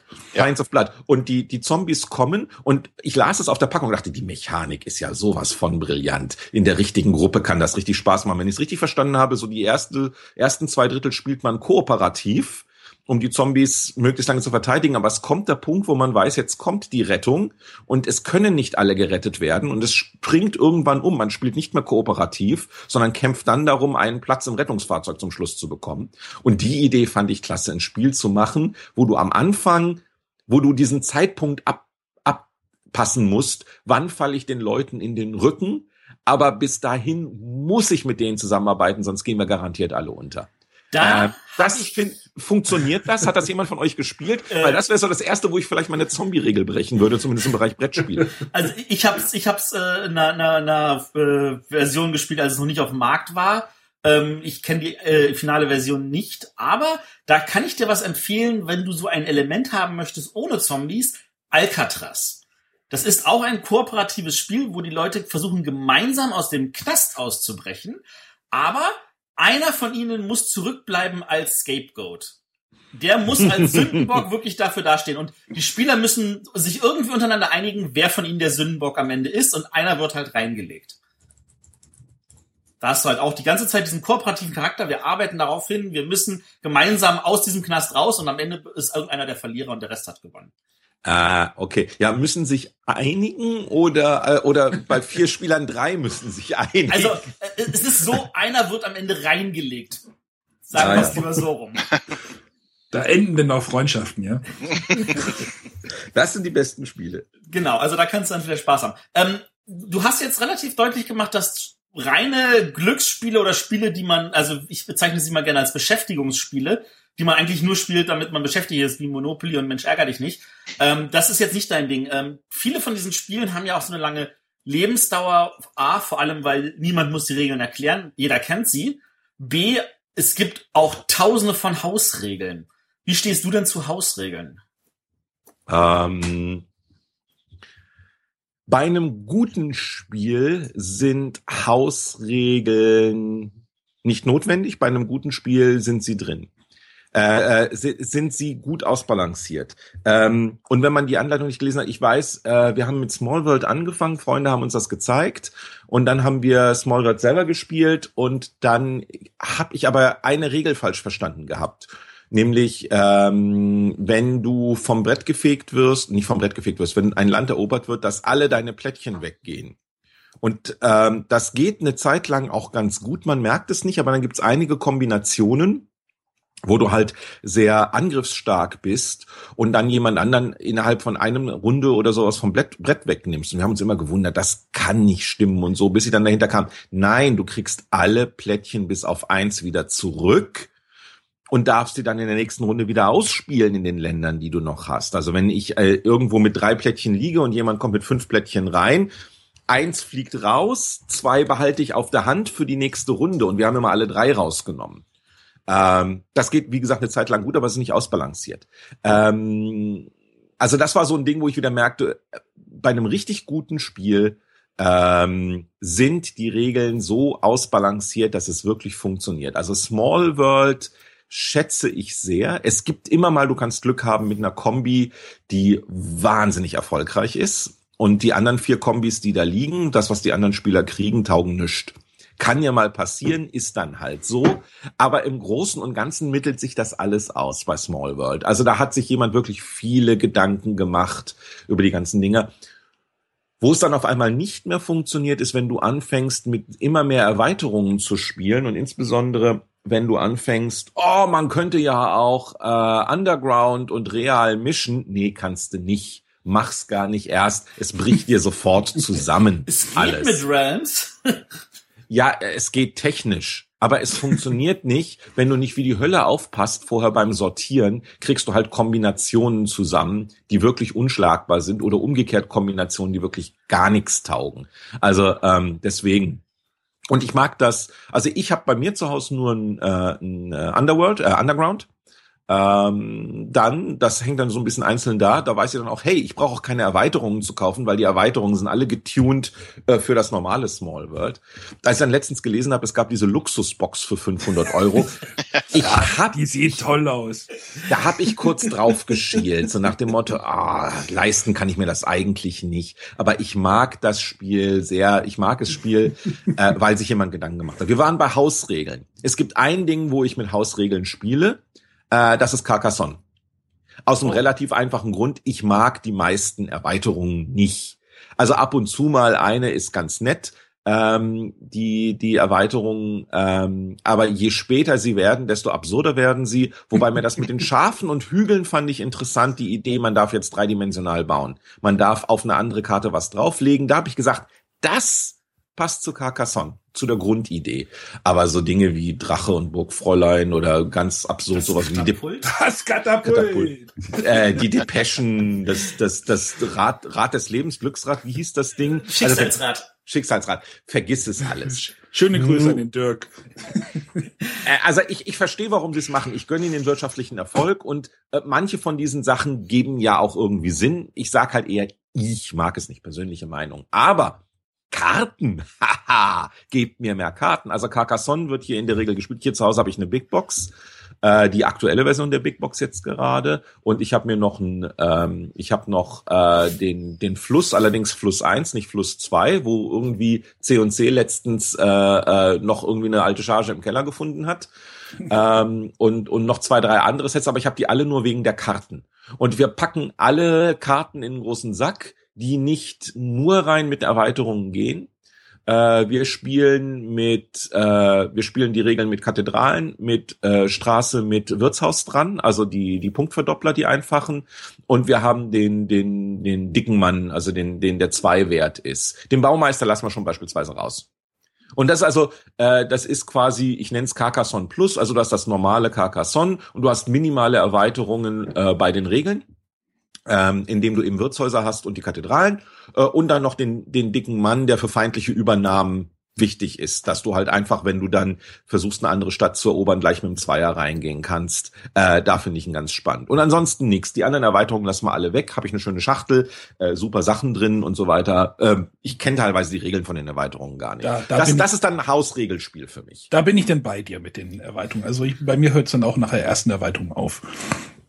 Wie gesagt, die Schafe und Hügel will ich mir mal angucken, äh, weil ich habe es nur äh, gesehen, äh, eben nach dem Motto, es gibt Karten, auf die man andere Karten drauflegen kann. Und das war so ein Ding, was ich mir manchmal wünsche, weil du hast öfters so ein Ding, wo du dir sagst, äh, das hätten wir umbauen können oder da könnte ich jetzt was Cleveres machen. Und ich war da schon mal überlegen, ob man irgendeine Hausregel äh, einführen darf, dass man was überbauen darf ähm, wenn, wenn unter bestimmten Bedingungen, aber es sind die Bedingungen nicht eingefallen. Wenn du mit ständig überbauen spielst, funktioniert's ja auch nicht.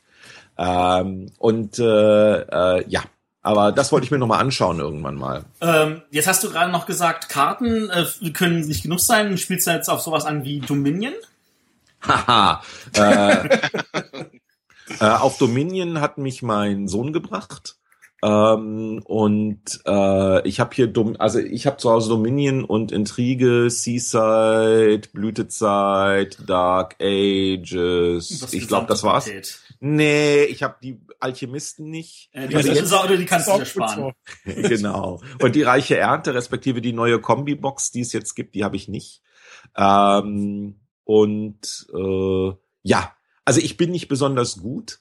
Ähm, ich finde auch die, was mich an Dominion immer stört, ist, aber das ist ja, jetzt erzähle ich nichts Neues, ist die mangelnde Interaktion. Also, dass jeder eigentlich sehr für sich spielt dabei. Ja. Und dass du halt irgendwann mal erstaunt feststellst, wenn du dir was aufgebaut hast mit Mühe und Not, dass ein anderer mit einer anderen Strategie irgendwie schon dreimal mehr hat als du. Und du dich fragst, wie konnte ich das nicht sehen? Und es hat so, so, so, aber, äh, so Passionsmäßiges, ähm, also es ist dann für mich so dieser, dieses, dieses Ding, wer kann von dem Deck, das da draußen liegt, von den zehn Karten, die ich da habe, wer sieht am schnellsten, was der richtige Weg ist, sich hier was aufzubauen? Wer hat die beste Idee, ähm, äh, da mit dem, was da liegt, rauszukommen? Hat dann wieder was von der Knobelaufgabe. Also ich schwank so hin und her. Und ich habe auch viel, äh, logischerweise, äh, von, von den Sachen. Das ist ja auch so eine Sache. Ich, das ist können wir lange drüber reden, über, über Haptik und so. Und also äh, Erweiterungen sind ja eigentlich das Schlimmste, was es gibt, weil ich bin ja auch so ein, so ein Komplettist, nicht? Also eigentlich müssten da Carcassonne Erweiterung eins bis acht schön nebeneinander sortiert im Schrank stehen, weil sonst ist es nicht komplett. Vergiss nicht die ganzen Promos. Ja, ja, aber das sind ja andere Schachtelgrößen. Aber beispielsweise jetzt so rein, so dieses, dieses, dieses Monk-ähnliche, das muss so schön im Regal drin stehen und so weiter. Also, wie, viel hast du denn, wie viel hast du denn zu Hause stehen, damit wir nochmal einen Eindruck kriegen, so ungefähr über den Daumen? Äh, es geht. Also hier jetzt äh, unten in meinem Wohnzimmer stehen so spontan 20, 25 Spiele. Ich habe dann oben im Kinderzimmer noch ein paar, den Kinderzimmer ein paar Sachen geparkt, die, ähm, die wir weniger häufig spielen. Das äh, 200. Was? Die restlichen 200? Die restlichen 200. Nee, es geht eigentlich. Also, äh, da ich äh, sehr gezielt kaufe, äh, geht's. Also was habe ich alles da? Ich äh, kurz kurz einen Überblick. Was spiele ich gerne regelmäßig? Ich mag Zug um Zug. Mein Zug um Zug Europa hat mein Sohn jetzt bei sich zu Hause.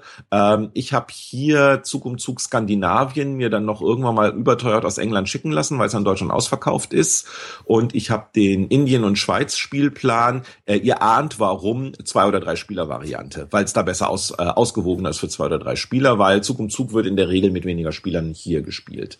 Ähm, äh, letztens gekauft mag ich sehr Splendor Mhm. Ähm, da habe ich nur, da, da geht mir so ein bisschen auf den Sack, dass ich diese wunderschönen Chips habe und relativ billige Karten und die Karten langsam verknicken und abnutzen, dass die da die ganze Zeit sich ein ab, ab jubeln, dass sie diese schönen teuren Pokerchips da drin haben. Nur Kinder, dann hättet ihr auch die Karten bitte in besserer Qualität produzieren sollen, weil das geht sich dann nicht auf. Ähm, äh, Splendor finde ich übrigens auch ganz tolles Spiel. Also da auch ähm, äh, das hat anders als Dominion, äh, es geht ja in eine ähnliche Richtung, du spielst sehr für dich selbst, aber dann eben doch dieses Wegschnappen von den guten Karten, gucken, was macht der andere, eine Gegenstrategie finden, funktioniert besser als bei Dominion, weil du mehr von dem siehst, was der andere macht, es offensichtlicher ist. Ähm, und ich hatte auch das Gefühl bei Splendor, das funktioniert mit drei oder vier Leuten noch sehr gut ähm, und ist nicht so wie viele andere Sachen eine reine Zwei-Spieler-Variante, die dann sehr in die Zufallsecke abdriftet, weil du besser planen kannst, was die anderen Leute vorhaben, dadurch, was sie schon vor sich liegen haben, welche Chips sie gerade sammeln, dann weißt du, welche Karte wollen sie haben, die reserviere ich mir mal schnell, ich kann sie mir noch nicht leisten und so. Splendor ist wirklich sehr schön. Ähm, was habe ich hier? Ich, äh, ich darf ich darf ich noch mal kurz ähm, noch mal reingrätschen, weil uns jetzt ein bisschen die Zeit wegläuft. Oh, ähm, du sagst ja, du kaufst gezielt. Ähm, ist mhm. denn so ein Spiel des Jahrespreis für dich so ein so ein Aufmerksamkeitsding? Ja klar, logisch. Guck also, dass du darauf guckst und denkst, ah, die gucke ich mir vielleicht mal an. Du sagst ja, dieses Camel Up hat dich vom Cover her ein bisschen abgeschreckt, ähm, aber das Spiel dahinter dich dann doch vielleicht nochmal gereizt. Also du hast schon diese Preise so ein bisschen im Auge oder? Logisch. Also ähm, Spiel des Jahres ist, ist ja eine vernünftige Vorauswahl schon mal. Also was, was mechanisch, äh, spielmechanisch überhaupt nicht funktioniert, ist da ja dann auch gar nicht drin. Ähm, Kaufe ich jetzt automatisch jedes Spiel des Jahres? Nö, das auch nicht. ähm, Kingdom Cam Builder. Camel Up kann man aber auch mit vielen Leuten spielen. Ja, ja, klar, logisch. Ich bin ja später drauf gekommen, dass ich mich da von der Artwork nicht abblenden lassen sollen. Aber äh, Hanabi war doch auch Spiel des Jahres, oder? Ja. Ja, zum Beispiel gibt mir gar nichts.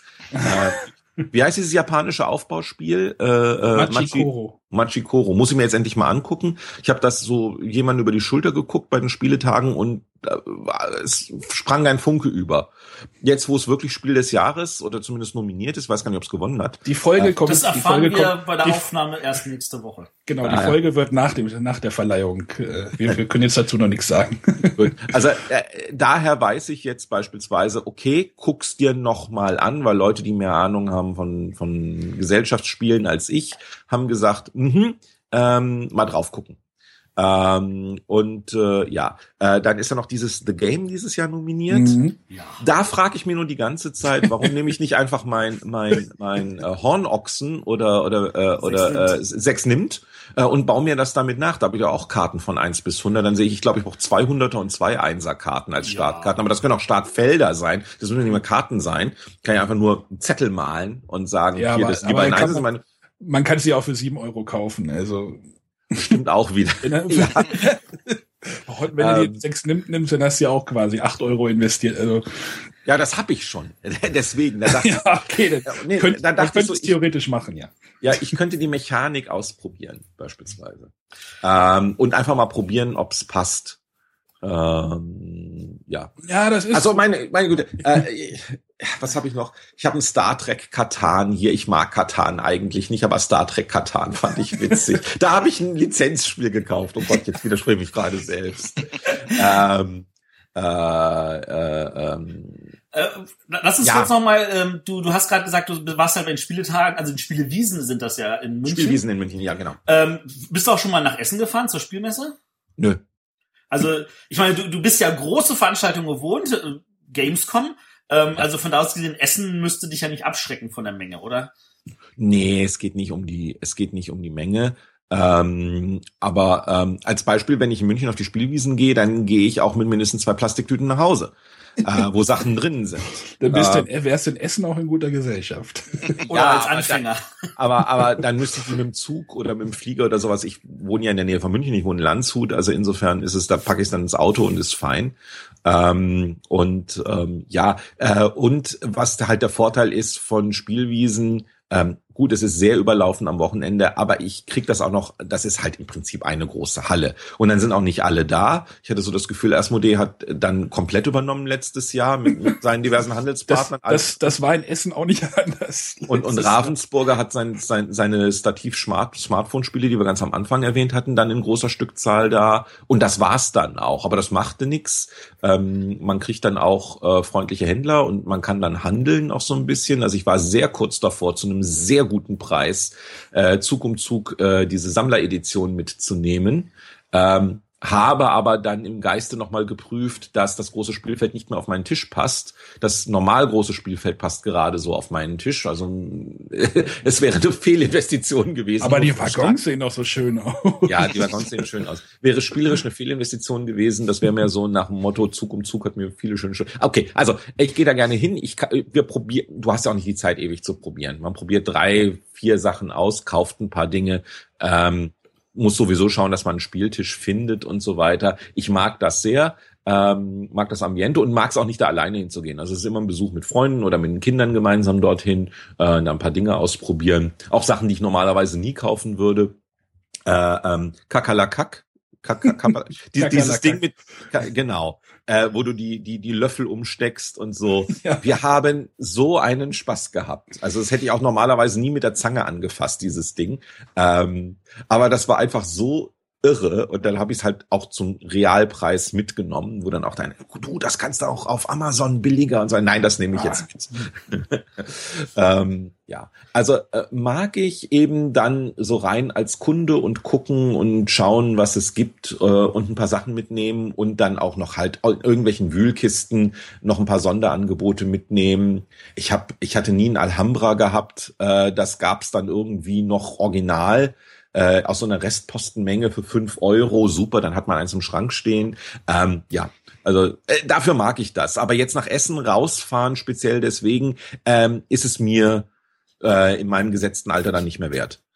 Okay. Ähm, dann kommen wir mal zu unserer letzten Frage. Und da kommen wir jetzt eigentlich auf das wieder zurück, was du eigentlich auch beruflich machst, nämlich mit den Computern herumhantieren.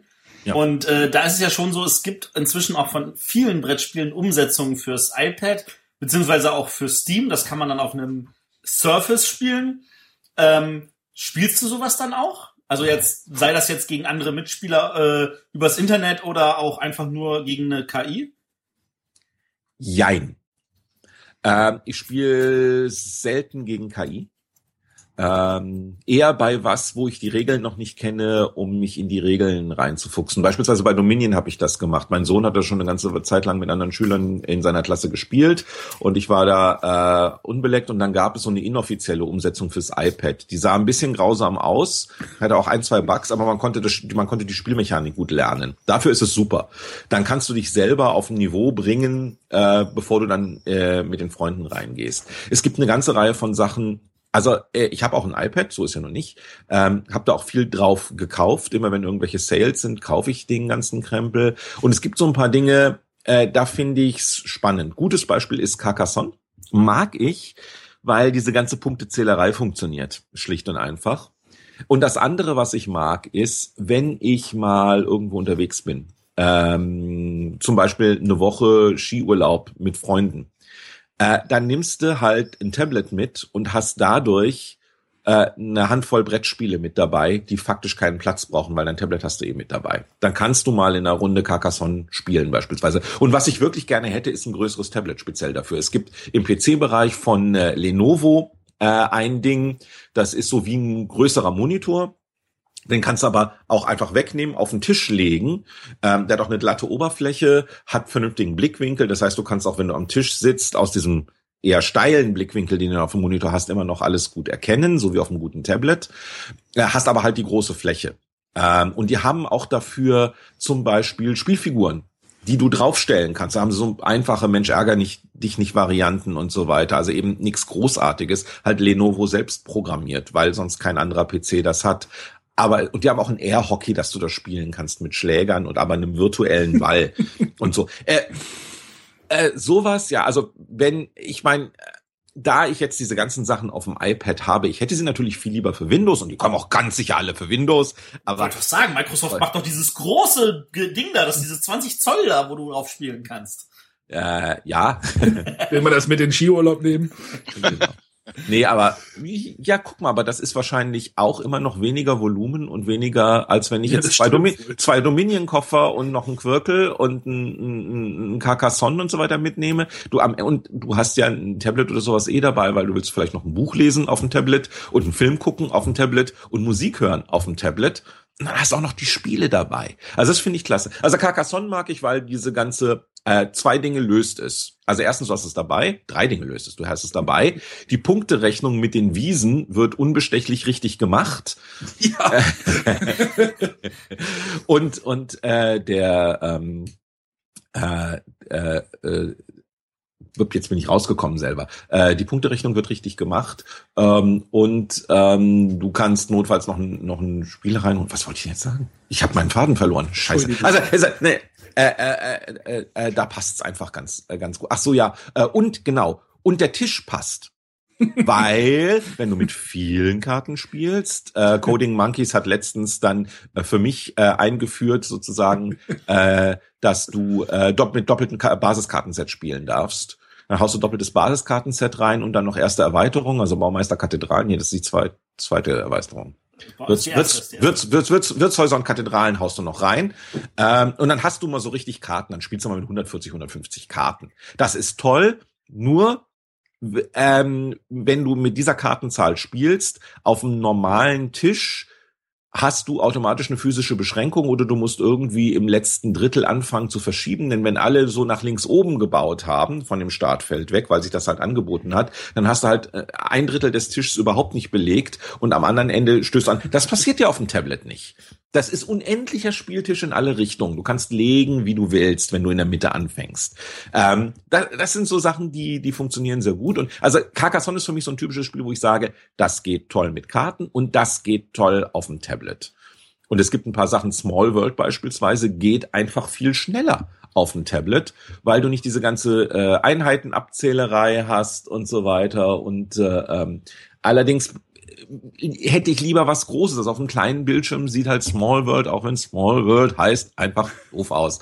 Ähm, und so Seven Steps, über das wir am Anfang geredet haben, würde ich nie auf dem Tablet spielen wollen, weil du das haptische mit den Chips ist prima und du kannst, äh, du hast diese quasi dreidimensionale Darstellung und die ist die ist sehr schön ähm, äh, die, ja, auf dem Tisch, wenn du die, die Scheiben stapelst. Und das geht ja halt verloren auf dem Bildschirm, weil du kannst auf dem Bildschirm nichts stapeln, dann hast du so eine Schrägansicht. Oder du musst eine Zahl einblenden auf jedem Turm, wie hoch er jetzt ist und so weiter. Dann macht das keinen Spaß. Aber Lohne beispielsweise finde ich ganz toll, weil egal äh, wie gut man Avalone spielt. Irgendwann verkannten sich doch mal Kugeln beim Schieben oder sowas. Das passiert in der digitalen Version nicht. Und da hast du das selber haptische. Du kannst den Finger nehmen und du kannst die Kugeln verschieben.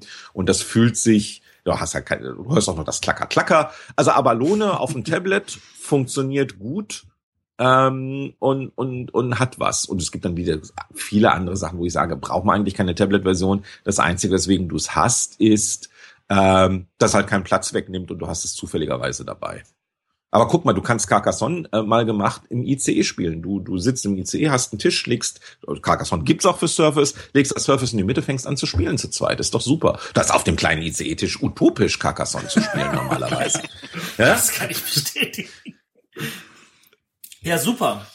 Ähm, deine Zeit ist leider rum, haben wir mitgekriegt. genau. Ja, ja, ja, ich habe schon eine E-Mail vorhin geschickt. Ich komme Augenblick später. ähm, ja. Also du, du siehst, du musst dir keine Sorgen machen, dass die Sendung zu lang werden könnte. Unsere Hörer haben damit wenig Probleme. Ähm, wir freuen uns total, dass du da warst. Das war total spannend und ich könnte mir vorstellen, wir hätten auch noch eine Stunde weiterreden können. Ähm, also ich habe ja auch das meiste geredet, ist mir wieder eingefallen. Das ist immer ganz mies. In, Dafür in, bist du der Gast. Genau. Ja, aber trotzdem irgendwie, also da muss mich auch mal jemand einholen oder sowas. Aber ihr macht ja, ihr macht ja nächste Woche wieder ein Spiel. Da bin ich nicht dabei. Also wer jetzt, genau. Oh, das ist dieser Boris, der hat gelabert. Das war jetzt einmalig. Das nächste Mal äh, bin ich draußen und höre nur zu. Ja, also da machen wir uns weniger Sorgen. Wir freuen uns total, dass du dabei warst. Das war auch tatsächlich sehr spannend und sehr äh, schön dir zuzuhören und äh, dir Fragen stellen zu dürfen. Und äh, falls unsere Hörer noch irgendwelche Fragen haben, dann sollen sie die uns einfach mal schicken unter Arne info bretterwisser.de oder sie sollen was in die Kommentare schreiben oder bei iTunes einen Kommentar hinterlassen. Man kann uns auch über Facebook und über Twitter erreichen. Wir sind auf allen Kanälen äh, zu erreichen und wir beantworten auch gerne viele Fragen. Und im Notfall nerven wir kurz den Boris und dann darf der die Frage beantworten. Mach ich doch glatt. Genau. Super. Äh, ja, wie gesagt, danke nochmal und äh, alle unsere Hörer, ihr könnt uns nächste Woche wieder hören mit einer Zwischenfolge und in zwei Wochen mit einer vollen Folge. Alles klar. Dann sagen wir an dieser Stelle Tschüss. Tschüss. Tschüss. Tschüss.